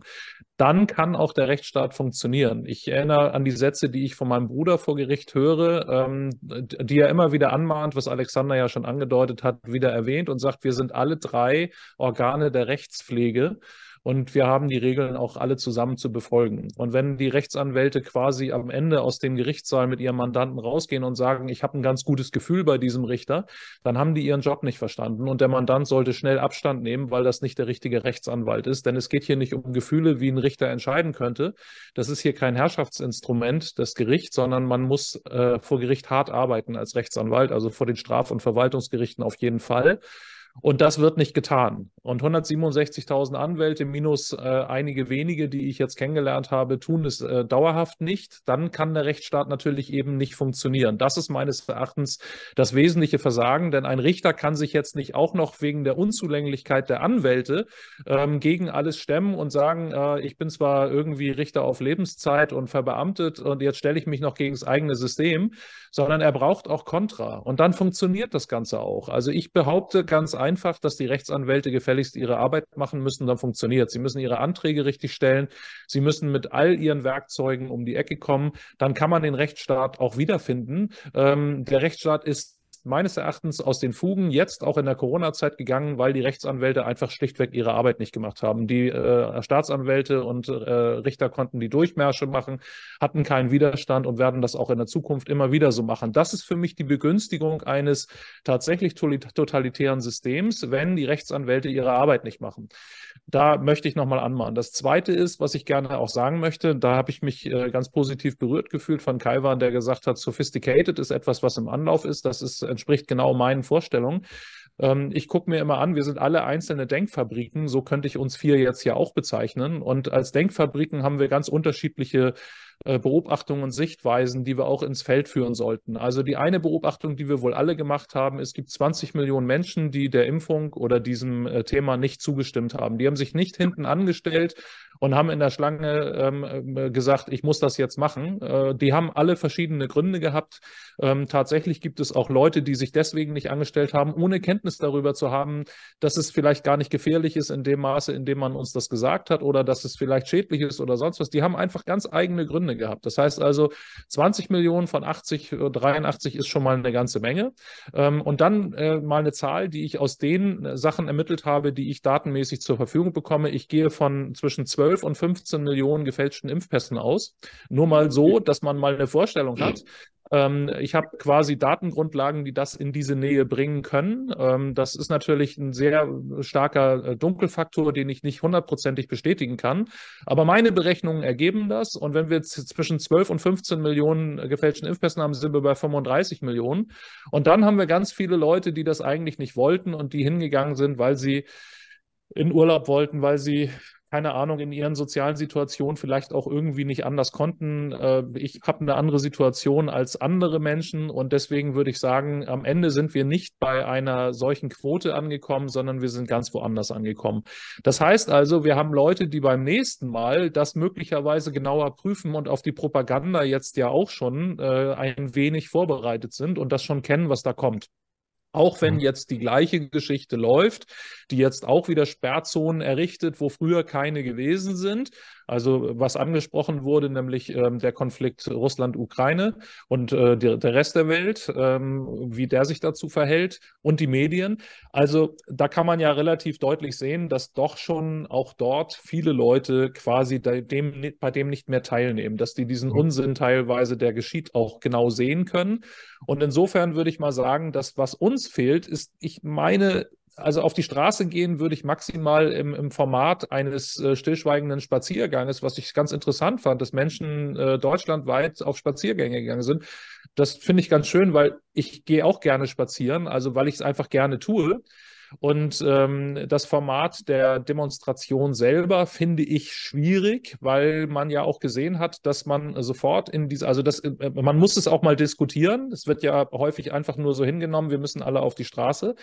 Ich äh, würde das gerne diskutieren mit allen und würde vorschlagen, dass man darüber in Denkfabriken redet, ist die Demonstration eigentlich das geeignete Mittel, um bestimmte Veränderungen herbeizuführen. Es gibt ja genauso wie damals bei der Impfung, sieben Milliarden Menschen müssen geimpft werden. Äh, das war ja damals das ausgerufene geeignete Mittel, scheint ja offensichtlich nicht funktioniert zu haben. Und äh, so ist auch äh, das immer irgendwie sofort griffbereite Mittel der Demonstration raus auf die Straße, das geeignete Mittel, das ausgerufen wird, um äh, eventuell politische Änderungen herbeizuführen. Ergebnis null. Also äh, man sieht ja auch, wie das sozusagen, wenn der Einklang zwischen äh, Staat und Medien auch noch funktioniert, die dann auch die ähm, Demonstration der Menschen quasi auch verschweigen. Ähm, denn man findet ja kaum jemanden, der davon jemals gehört hat, was am 1. August ähm, der Herr Ballweg und am 29. August Herr Ballweg organisiert hat. Das kriegt ja, das weiß ja gar keiner von denjenigen, die im normalen Berufsleben abends einfach nur den Fernseher anschalten. Die kriegen das ja nicht mit. Und was er sonst noch alles so gemacht hat in Stuttgart, in Kassel und sonst wo, das äh, findet nicht statt für diese Menschen. Und die Frage ist, muss man dann am Ende 10 Millionen Leute auf der Straße haben, um es zu machen? Und ist das überhaupt denkbar? Und äh, oder wird das auch bombardiert? Denn jeder, der auf diesen Veranstaltungen ist, der ist ja relativ leicht ähm, anzuvisieren. Und das ist auch genau, was passiert ist. Ist man in einer Versammlung sichtbar in der Öffentlichkeit, können von einem Fotos und Filme gemacht werden. Da ist ja erstmal nichts gegen einzuwenden, wenn man sich zu einer Sache stellt. Aber wenn es dann quasi benutzt wird, um äh, das umzudrehen, um quasi diese Leute in eine Art äh, Rahmen zu pressen, also das Framing, dann passiert das sehr leicht. Würden die Leute einfach nur selber lernen und man fängt vielleicht bei dem Cookie-Banner an, zu Hause, wenn man jeden Tag ins Internet geht, den abzulehnen, ähm, dann würde man auch alle möglichen anderen Sachen ablehnen und man wäre nicht mehr an, äh, äh, adressierbar äh, in Bezug auf die Framings, weil wenn man Dinge einfach nur ablehnt und keiner weiß, dass man sie abgelehnt hat, äh, weil man es ja auch nicht unbedingt unter Freunden immer fragt, dann wird man nicht adressiert als jemand, der beispielsweise Querdenker oder rechtsradikal oder Nazi oder sonst was ist, sondern man muss einfach mal darüber diskutieren. Ich will nicht sagen, dass ich eine gute Lösung gefunden habe, aber ich will sagen, dass wir im Moment gerade ja sehen, wie Kaiwan auch schon gesagt hat, die Medien fallen, die stürzen in ihren Zuschauerzahlen ins Bodenlose und zwar alle. Und ähm, für mich, mir kommt das so vor, ich, ich ignoriere das ja, weil ich lese die schon gar nicht mehr. Also selbst wenn ich ähm, in irgendwelchen äh, Kanälen auf Twitter oder sonst wo einen Link auf Spiegel habe oder so, ich, ich klicke den gar nicht an, weil ich das, ich will das gar nicht lesen. Selbst wenn es mal ein guter Link wäre, ähm, dann dient es ja nur dazu, ein bisschen Zucker auszustreuen, um im nächsten äh, Moment mit äh, fünf anderen Artikeln das Ganze wieder zu zerdengeln.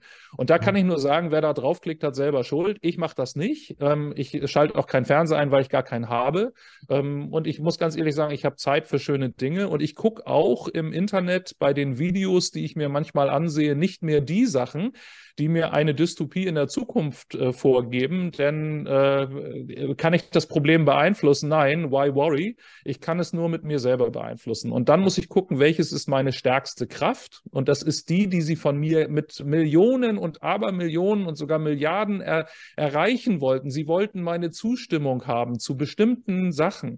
Und sie haben Millionen ausgegeben, um das nicht mit Zwang machen zu müssen. Das muss ja irgendeinen Grund haben. Das heißt also, offensichtlich ist die Zustimmung das so wichtige und adressierbare ähm, Thema, dass wir im Grunde genommen ja nur wissen müssen, wir müssen über unsere Zustimmung, und das sollte jeder aufgreifen in seiner eigenen Social-Media-Sendung oder in seiner eigenen Ausstrahlung, dass er sagen sollte, Leute, fangt mal an, beim Cookie-Banner ablehnen zu drücken und ihr werdet merken, dass ihr über eure Zustimmung doch sehr gut entscheiden könnt und dass ihr damit letztendlich auch Verträgen aus, aus dem Weg geht, die ihr gar nicht haben wollt. Ich möchte keinen Vertrag mit doubleclick.net schließen. Ich möchte das nicht. Ich weiß es auch gar nicht, dass ich den schließe und deswegen sage ich, ich lehne das ab und ist, die Internetseite baut sich trotzdem mit ihren Inhalten auf und wenn da was sich nicht aufbaut, dann kann ich immer noch neu entscheiden, ob ich die Seite überhaupt aufrufen möchte. Und diese Verwaltung der eigenen Zustimmung, weiß nicht, ob das schnell genug ist, kann nur den Bewusstseinswechsel bei allen Menschen hervorrufen, denn einer erzählt es dem anderen, dass er was Tolles ausprobiert hat und der kommt dann auch auf die Idee. Und im Endergebnis ähm, stellt sich dann irgendwann heraus, ob wir eine solches, ein solches Szenario, das alle mitmachen, ob wir das äh, dadurch verhindern können in der Zukunft. Und meines Erachtens geht das. Es dauert nur und die Frage ist, wer ist schneller? Social Credit Alle drei wollen jetzt, wollen jetzt was sagen. Kai, wann? Ähm, Tom, ich möchte erstmal dafür danken, dass du das äh, nochmal aufsprichst, weil es geht natürlich darum, am Ende geht es um unsere Aufmerksamkeit, die Zeit, wo wir uns mit irgendwelchen Dystopien beschäftigen oder es wird alles ganz furchtbar und man uns in Angst hält, sonst würden wir dem ja gar nicht mehr äh, zustimmen, das ist ja alles getestet. Solange sind wir nicht offen für frische, neue Ideen, wo wir wo vielleicht auch positiv in die Welt gucken, das ist ja vollkommen klar. Aber ich möchte trotzdem zu etwas kommen und das vielleicht auch mal als Frage formulieren. Ähm, du hast gesagt, ja, ähm, dass es eine Handvoll äh, Anwälte sind, die bei den Anwälten für Aufklärung dabei sind. Also es ist eine wirklich sehr kleine Zahl, wenn man sich die 100, äh, knapp 200.000 Anwälte in Deutschland anguckt. Aber da muss man doch sagen, das ist doch das äh, Versagen einer ganzen Kaste und das erleben wir ja überall. Wir erleben ja auch das äh, Versagen einer ganzen Kaste, die sich Presse nennt, die sich Pro und Contra macht. Wir erleben das äh, Versagen einer ganzen Kaste, was sich Gesundheitsbehörden nennt. Die WHO ist äh, keine Weltgesundheitsorganisation, sondern irgendwas Pharmaunterwandertes und das Paul-Ehrlich-Institut ist alles Mögliche, nur nicht ehrlich. Und wir können das auch bei den Banken sehen, die, die alle gesichtslose Bürokratien sind, bis hin zur NATO, die ja vielleicht mal eine gute Idee war, nämlich äh, Grenzen zu sichern, aber dann heute out of area irgendwas ganz anderes macht, nämlich Ressourcenwege äh, sichern. Dafür musste ein Bundespräsident heute noch gehen. Das ist offizielle Werbung an S S-Bahn, ist aber nicht besprüht. Da sieht man schon, wie der Sinneswandel da ist.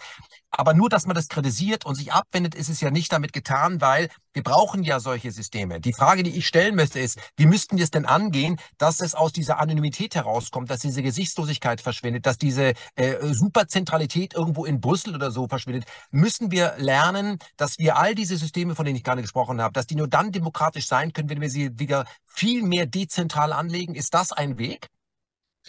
Naja, also es wird ein langer Weg werden, der jetzt das Endthema noch gar nicht so richtig zeigt. Also wir können das ja noch nicht alles sehen, auch wo diejenigen hinwollen, die uns jetzt hier gerade diese WHO-Pläne und so weiter gerade aufzeigen.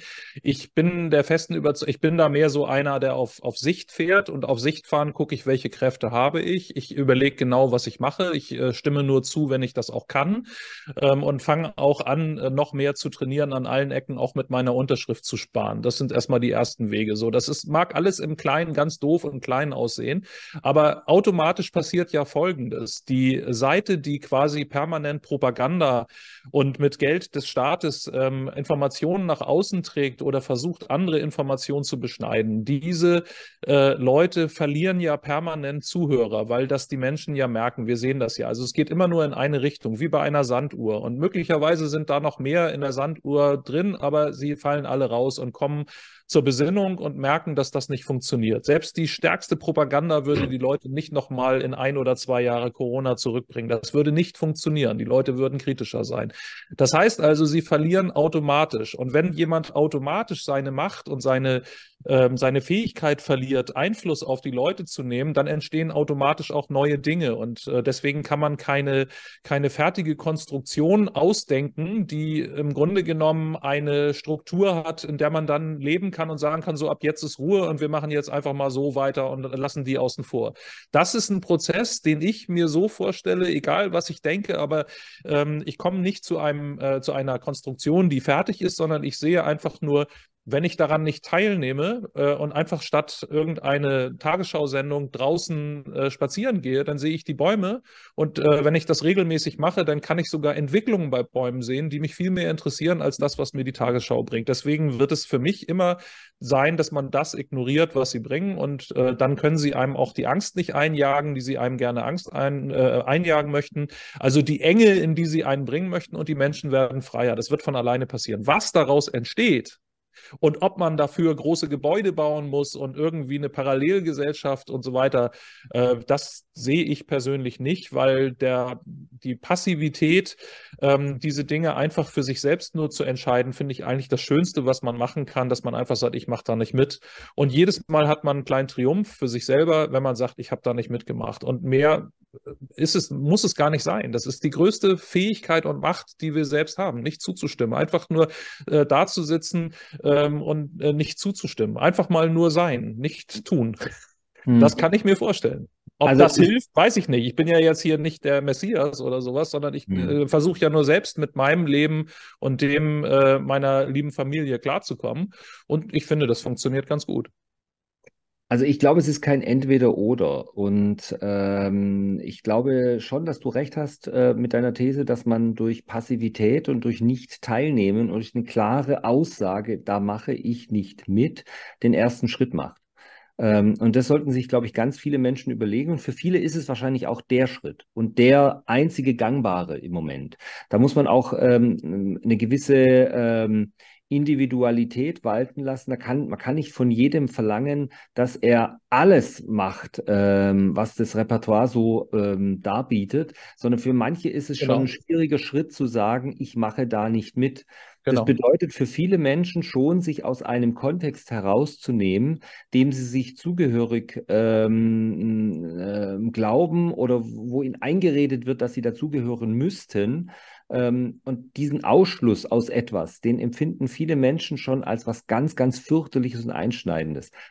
Ungeachtet dessen glaube ich aber trotzdem, dass es für ähm, die Gesamtentwicklung äußerst ähm, wenig hilfreich wäre, wenn man nur bei dem Schritt, ich mache da nicht mit, stehen bliebe und sagen würde, wir gehen jetzt alle in die dezentrale Organisation. Organisation, hat Kalvan ja auch äh, angedeutet, es ist ja tatsächlich ähm, eine, eine, starke Tendenz, die man im Moment feststellen kann, dass Menschen sagen, ich, sie organisieren sich jetzt erstmal dezentral, weil da sind die Beziehungen, auf die sie sich verlassen können. Da ja. sind die, da, da habe ich eine Gemeinschaft, da habe ich eben nicht die anonyme, abstrakte Gesellschaft, die von mir irgendwas fordert, sondern ich habe die greifbare, klare, verlässliche Gemeinschaft. Das ist eben, also ich bin ja auch äh, nach einem langen Gedankenprozess und vielen Diskussionen mit äh, meinem lieben Freund Matthias Burchardt dazu gekommen, gar nicht mehr von der Gesellschaft zu sprechen, sondern von der, von dem viel stärkeren Bild der Gemeinschaft, wo Leute zusammenhalten. Und das sehen jetzt viele Menschen, gehen da rein und sagen, dann suche ich mir eine kleine Gemeinschaft, auf die ich mich verlassen kann und in der mache ich es. Aber wenn wir da stehen bleiben,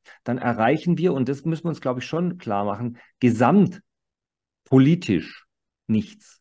Und da sehe ich die große Gefahr, wenn dann viele Leute sagen, ich mache einfach nur nicht mit, aber ich äußere das, da stimme ich dir nicht, nicht also das ist Nein, meine Meinung. Ne? Ich weiß. Ja, ich muss, ich muss mal ganz kurz, aber das ist ja, aber, aber das ist ja ein wichtiger mich, Punkt. Bevor du, bevor du das nochmal sagst, lass mich doch ganz kurz die Gegenposition aufbauen. Also ich bin mir äh, völlig sicher, dass Menschen ihren Kopf aus dem Fenster halten müssen. Ich glaube, dass ähm, der, der, die Fortentwicklung, äh, jede, jede kulturelle Errungenschaft davon abhängig ist, dass einzelne Menschen mutig ihre Meinung sagen und deutlich sagen, mehr, deutlich mehr sagen als ich mache da nicht mit, sondern deutlich sagen, was sie stattdessen machen und was sie wollen. Wir, also meiner Ansicht nach ist völlig klar, dass man positiv äußern muss, was die Grundwerte dieser Gesellschaft sind und nicht einfach nur sagen darf, die, die jetzt im Moment gelten, die lasse ich mal, die, die lasse ich bestehen, da mache ich aber nicht mit, da halte ich mich raus und dann sollen doch die Grünen und alle Woken und die SPD, die nichts mehr ist von dem, was sie mal war und vielleicht nie war, die sollen doch einfach alle, FDP will ich gar nicht erwähnen, die sollen einfach mal machen, aber ich mache da halt einfach nicht mit.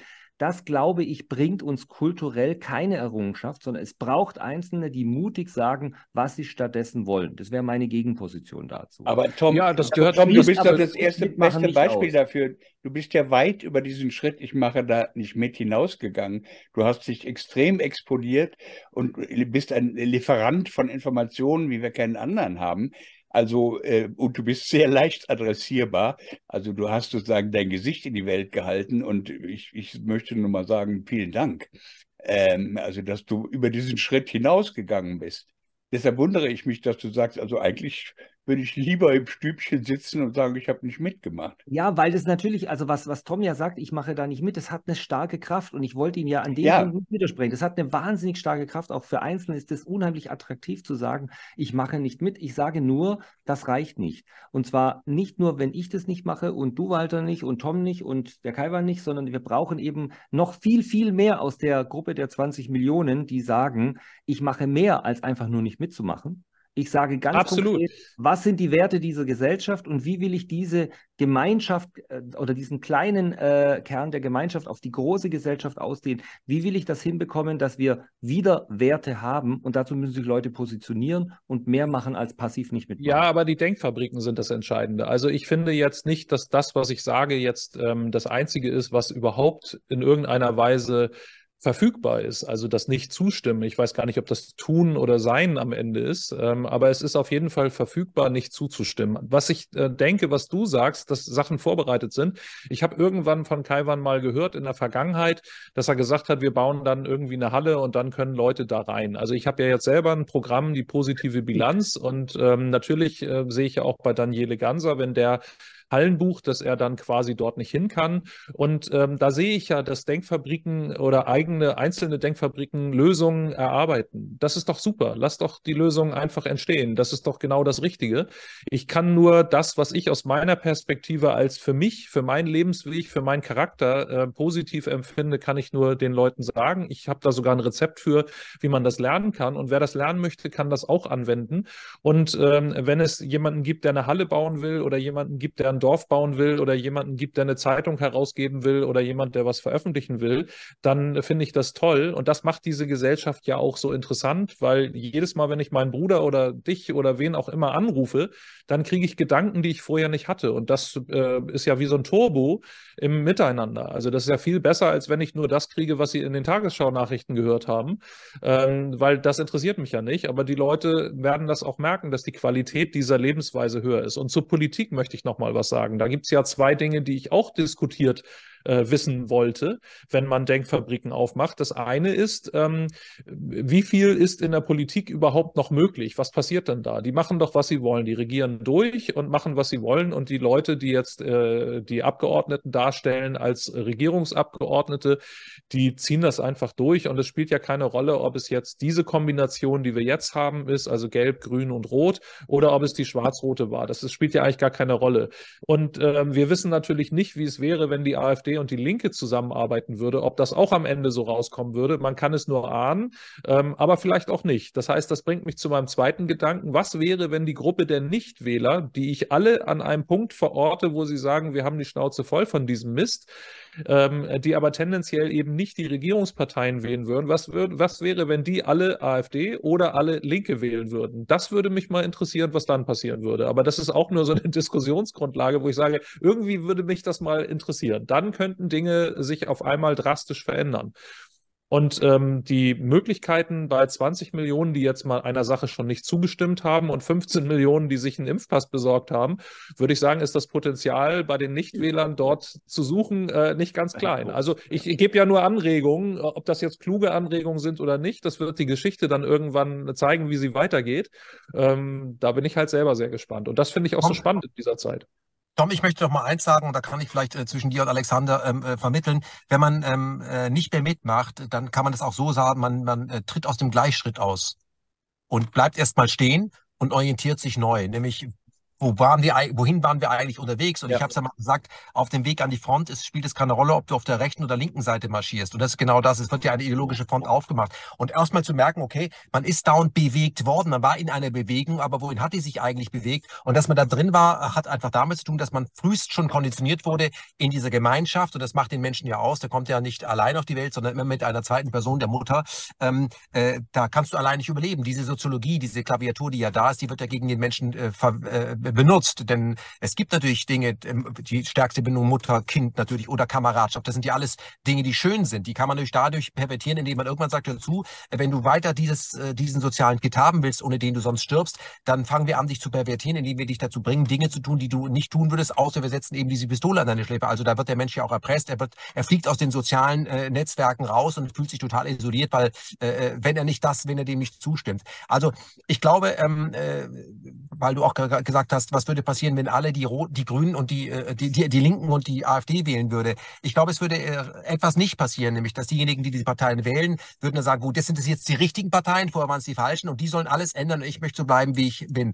Ich glaube eben, dass das nicht funktioniert, sondern dass wir vielleicht mal erkennen müssen, dass die Demokratie, wie man sie uns bisher verkauft hat, dass die sehr passiv ist und dass das so nicht funktioniert. Und ich würde mir wünschen, dass wir ein freiwilliges demokratisches Jahr einführen, wo jeder mal demokratisch sich betätigen darf, um überhaupt eine demokratische Erfahrung mal zu machen und auch mal zu erkennen, wie fühlt sich das eigentlich an, wenn ich etwas mache, wo ich der Einzige bin, wo alle noch nicht genau wissen, was das ist und erstmal so, das muss man erstmal aushalten, ja, nämlich, was machst du denn da? Also es gab ja mal Zeiten, jedenfalls ich, bei mir war das so, bei der Waldorfschule, da hat man mich in Ruhe gelassen, weil ich anders war als die anderen, das wurde, das fand man sogar gut. Berlin war mal eine Stadt, da ist man hingekommen, um die Verrückten zu treffen, heute werden die Verrückten gejagt. Also das ist ja immer ganz verrückt, die dürfen dann im, im, im Kino stattfinden und das Perverse ist ja auch, und daran kann man auch erkennen, wie diese Gesellschaft arbeitet, In der Vergangenheit hat es immer Menschen gegeben, die von dem damaligen System gejagt wurden. Ob du jetzt Geschwister Scholl, Martin Luther King oder wen du auch immer nimmst. Und später, wenn diese Leute von dem System zur Strecke gebracht wurden, dann stellen wir Schilder auf, da stehen dann deren Namen drauf. Also Geschwister Scholl, Martin Luther King, Rosa Parks. Warum? Wir sollen diese Schilder anhimmeln, wir sollen diese Personen bewundern und wir wollen uns vorstellen, wir hätten damals, wenn wir damals gelebt hätten, genauso gehandelt wie sie.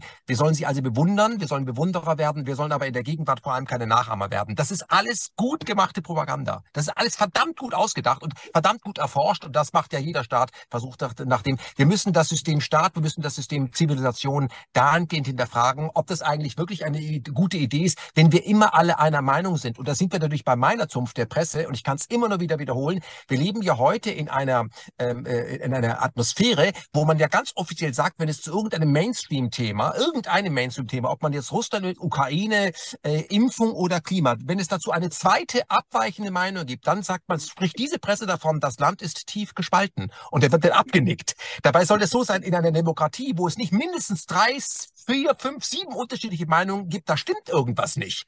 Weil Demokratie macht aus, dass da ganz viele unterschiedliche Perspektiven auf ein Thema sind. Das zeigt ja eigentlich der Halbkreis im Bundestag. Und wenn alle derselben Meinung sind und irritiert davon sind, dass da eine andere Meinung existiert, dann haben sie Demokratie irgendwie nicht verstanden. Aber dass man das heute so erklären muss und dann komisch angeguckt wird von Lanz, Precht und Co., das zeigt eigentlich, wohin wir uns bewegen. Und das ist eine ganz ganz langsame äh, Veränderung, die stattgefunden hat, die man ja exemplarisch äh, bei den Grünen oder auch bei der Taz äh, sehen kann. Das ging so langsam, dass diese Leute das heute bestreiten würden. Also wer heute als Grüner nicht leidenschaftlich für Rüstungsexport eintritt, der macht sich verdächtig.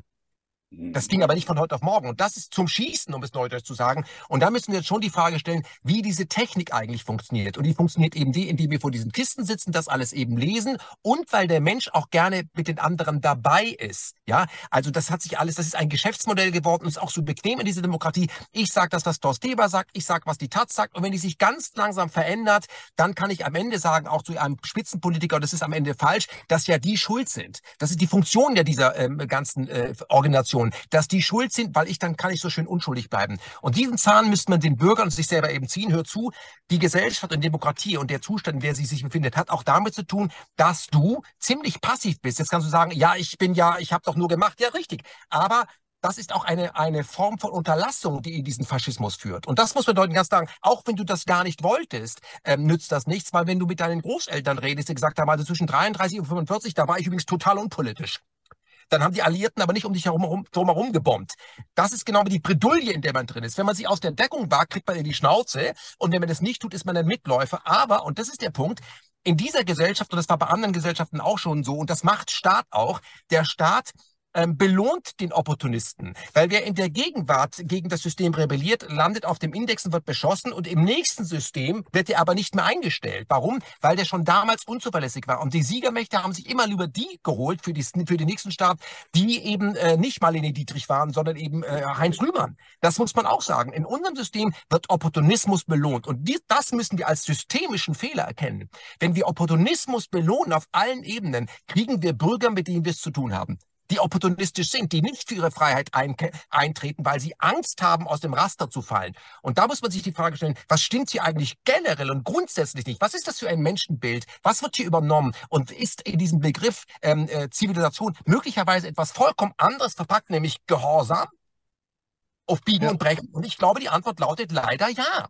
Und da muss man sagen, huch, da hat man mich aber ganz schön dran bekommen. Das ist einfach gut gemacht.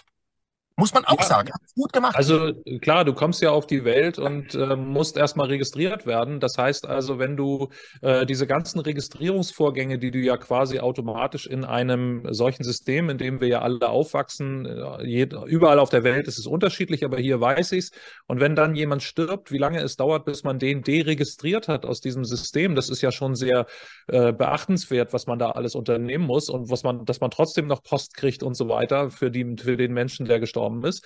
Ich will damit eigentlich nur sagen, ähm, man muss auch bei seinen Überlegungen immer mit einbeziehen, dass es dann so ist, dass man vielleicht das, was kommt und nicht so toll ist, auch aushalten können muss. Auch das muss, wenn man es nicht schafft, das andere zu erreichen, muss man es eine gewisse Zeit aushalten, vielleicht bis zum Tod. Und, und wenn man diese Gleichgültigkeit hat, dann ist man nicht in dem ständigen, ich bin nicht in dem Kampf. Ich bin, ich bin Beobachter und wenn ich Sachen sage und ich habe ja, ich wollte anfangs immer unterm Radar bleiben, das ist mir nicht gelungen. Ähm, und ich habe die Dinge gesagt, die ich transparent herausgefunden habe. Ich glaube, Demokratie funktioniert, wenn überhaupt, nur über Transparenz. Das heißt also, wenn die Informationen, die es beim Staat gibt, transparent zu erreichen sind, und das ist in Deutschland der Fall, das ist möglich und denkbar, dass wir alle Informationen, die wir haben wollen, kriegen, wenn wir ausführlich über Abgeordnete fragen, über das Informationsfreiheitsgesetz. Also da bin ich auch nicht naiv, weil ich schon ganz viele Informationen bekommen habe, von denen ich nie erwartet hätte, dass ich sie bekommen würde.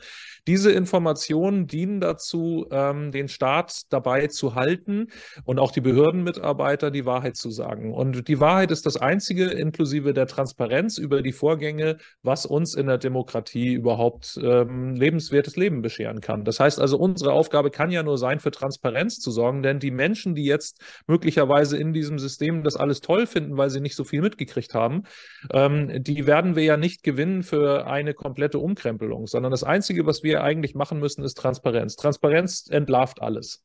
Hm. Tom, Punkt. ich Darf möchte ich noch ein, ein na, jetzt muss ich, ich leide nämlich, weil ich so viel gerne sagen möchte. Ich will aber nicht viel sagen. Ich will nur eines, äh, Kai, weil du hast so viele interessante Sachen gesagt. Du hast von Langsamkeit gesprochen. Das Gegenteil ist der Fall. Ich hätte nach Corona das hat mich schon alles so verblüfft, wie es gekommen ist. Hat mich vollkommen überrascht. Ich hätte das noch äh, 2018 heftig abgestritten. Jetzt kamen die Ukraine und Russland. In dem Maße, wie diese Gesellschaft militarisiert wurde, so schnell konnte ich gar nicht gucken. Was da auf einmal an Behauptungen kursierte, äh, was wir machen müssten und es helfen überhaupt nur Panzer, Panzer retten Menschenleben, dass das mal eine Ministerin sagen würde in einem Land, in dem ich lebe, das äh, haut mich um. Diese Entwurzelung der Leute, die, man kann sozusagen immer ein neues Paradigma aufmachen und da wird alles, das Rudel geht dann dahin. Es wird alles darauf ausgerichtet. Und äh, das ist das Erschreckende. Also die Leute, die, die vor drei Jahren noch was völlig anderes gesagt haben, vor den Wahlen, wir, wir schicken keine Waffen in Krisengebiete und so. Nein, es ist alles vergessen und es gibt kein Medium, was da mal sagt, äh, Leute, ein bisschen komisch alles, und wir hatten noch mal eine andere Politik, die war eigentlich ziemlich erfolgreich, was sozusagen außenpolitisch war und so. Nein, alles gestrichen, alles auf neu. Das andere, ähm, äh, lieber Tom, jetzt zum Beispiel unser Gespräch, wenn das jetzt auf YouTube äh, steht, dann stehen da manchmal 3000 Kommentare und davon sind 2800 einfach nur Danke. Danke, irgendwelche äh, Herzchen und danke, dass es euch gibt. Deshalb kann ich überleben ähm, und auch schon während der Pandemie, das ist für, für, für mich ein Lebensmittel. Das ist nicht Information, was ich hier sehe. Es ist für ganz viele Leute, die den Schritt gemacht haben, zu sagen, ich mache nicht mit, die sind, die gehen daran, sind daran auch zugrunde gegangen. Ich meine, die eine, eine Dame schrieb mal in diesen Kommentaren, meine, meine Tochter hat sich umgebracht, mein Mann ist an der Impfung gestorben. Entsetzlich. Und die sind alleine. Ähm, und sagen, ähm, wir, wir schaffen eine gewisse Sichtbarkeit, ähm, bei der man auch mittlerweile glauben kann, es sind ein paar mehr, mehr Leute als vier, die wir hier, äh, wir, wir, sind nur repräsentativ. Und das ist ganz wichtig. Also die, diese Anschlussfähigkeit, dass Leute nicht denken, ich bin ein wirklich ein Spinner, ich, ich habe eine Macke, dass ich mich nicht impfen lasse oder dass ich den Staat und diese Gesellschaft nicht mehr ertrage. Nein, es gibt viele. Ähm, das, äh, allein das, äh, deshalb haben wir eigentlich immer schon gewonnen, selbst ähm, wenn, wenn, man, wenn manches nicht so gut äh, läuft in so einer Sendung. Aber äh, das ist völlig unwichtig. Es ist wirklich, also dieses Lagerfeuer, ähm, und da, da, sollten wir uns auch nicht zu gemütlich machen, aber ich nehme diesen, diesen Punkt Lagerfeuer ganz ernst. Also das, das erschrickt mich, es erschreckt mich manchmal. Mhm. Aber deshalb müssen wir den Gedanken eben auch wachhalten und dürfen jetzt ähm, nicht zu bequem werden und sagen, jetzt ist irgendwas vorbei. Also ich glaube, dass viele Menschen, so wie du das sagst, Walter, dringend diese ähm, ständige Erinnerung dann brauchen und äh, hören müssen, dass sie eben nicht alleine sind. Und ähm, ich habe hunderte, das geht euch wahrscheinlich auch so, ich habe hunderte von Zuschriften bekommen von Menschen, die geschrieben haben, ähm, die, ich bin ganz allein, ich kann mit niemand drüber sprechen, ich denke, ich bin im falschen Film die ganze Zeit, was ich hier erlebe. Und das ist tatsächlich auch egal, genau um welches Thema es geht. Also es geht gar nicht immer um Corona Corona. Es ging eben dann irgendwann auch um äh, die Kriegssituation, es ging irgendwann um das Klimathema, es ging um das Geldthema, es ging um äh, andere Freiheitsrechte, die peu à peu weggenommen werden. Und wo dann Leute sagen, wieso kriege ich das nur mit und wieso denke ich das nur, bin ich denn falsch? Ähm, nein, Gott, Gott sei Dank, ich bin nicht allein, da gibt es noch andere Menschen wie Sie zum Beispiel. Äh, und dann schreiben die mir eben Danke, dass Sie das immer wieder sagen. Und so geht es eben vielen anderen Anwaltskollegen, Kollegen auch. Es geht äh, vielen Künstlern so, von den wenigen, die überhaupt was gesagt haben. Es gibt äh, ähm, einige Journalisten, die eben was gesagt haben. Ähm, es gibt ähm, eben einige Menschen, die sich mit Daten befasst haben, die was gesagt haben. Und ich glaube, dass es ganz wichtig ist, dass Menschen den Mund aufmachen und dass man, dass es eben weiterhin Leute gibt, die sich den Mund nicht verbieten lassen. Weil ganz viele andere Menschen, die sich das nicht trauen, aus familiären Gründen, aus wer weiß welchen Gründen, und dafür habe ich immer Respekt, wenn jemand sagt, ich kann das nicht machen. Ich mhm. habe ich habe nur einen kleinen Job, ich habe nur ein Einkommen, ich habe Verpflichtungen, ich kann jetzt nicht alles riskieren, ähm, aber ich bin trotzdem froh um den Zuspruch, den ich von anderen kriege. Also ich finde, dafür haben wir auch eine Verpflichtung, dass wir da weitermachen. Ihr Lieben, ähm, Kalvan hat gerade gesagt, ähm, gespaltene Gesellschaft, nur wenn wir eine andere Meinung haben. Pardon. Wir leben in einer gespaltenen Gesellschaft. Diese Spaltung ist organisiert. Ich habe das ja anfangs gesagt in meiner Anmoderation, als wir begannen, Zweifel zu ahnen, die in uns sind, waren wir schon in einem Ghetto. Also äh, das war, diese Gleichzeitigkeit verblüfft mich total. Wir sind heute in einem Ghetto. Ich kann nicht in, in sozusagen in die, äh, in die Oberwelt zurück. Ähm, und jemand wie Kalwan kriegt äh, kein Konto und keine, kein Studio hier in Deutschland. Ähm, so, wir, wir sind in einem Ghetto. Die Frage ist nur, wollen wir da raus? Ich will es nicht mehr. Also ich will sozusagen nicht mehr zurück äh, in, die, äh, in die Oberwelt, wo die Dinge schön gerichtet sind. Ähm, der Bruch ist auch in mir. Also ich glaube an den ganzen Scheiß nicht mehr. Wir müssen uns verdammt viel einfallen lassen. Ähm, Alexander, du bist ja immer sozusagen an der, an der Grenze. Du musst ja immer verhandeln mit der, mit der Oberwelt ähm, mhm. vor Gericht und so weiter. Äh, aber du bist auch ein ganzes Stück weit rausgetrieben. Ich glaube, weiter, als dir das vorstellen können. Naja, also äh, ich stimme dir schon zu, Walter. Wir sind tatsächlich draußen und äh, zurück ist schwierig. Ähm, aber nichtsdestotrotz, als Anwalt bin ich zwangsläufig Teil des Systems. Ich kann außerhalb dieses bestehenden Systems nichts erreichen als Anwalt.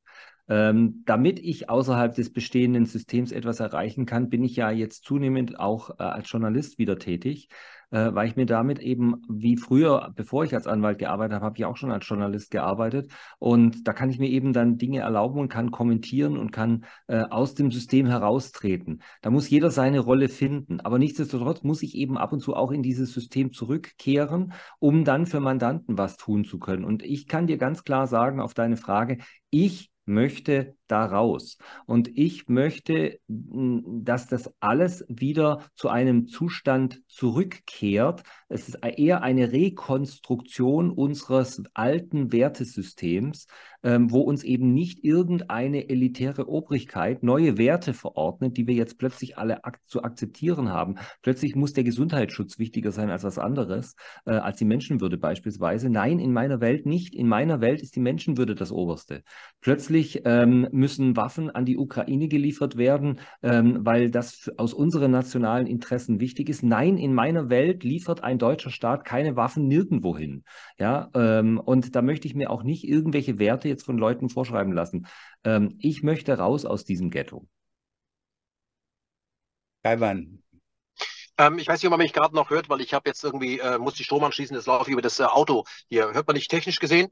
Ja, Gut. ja, ja, ähm, ja. Ich, genau, also ich, ich möchte vielleicht äh, Folgendes sagen. Was wir erlebt haben ähm, während der Corona-Zeit, ist ja ähm, insofern auch eine gute Erfahrung, finde ich, weil viele haben, äh, ich habe bei vielen gemerkt, die Angst, äh, wenn es jetzt gleich zu Ende geht, weil der Virus kommt, wir werden alle sterben, er hatte suggeriert, äh, wie da ist ein Mann mit 84 gestorben, total überraschend.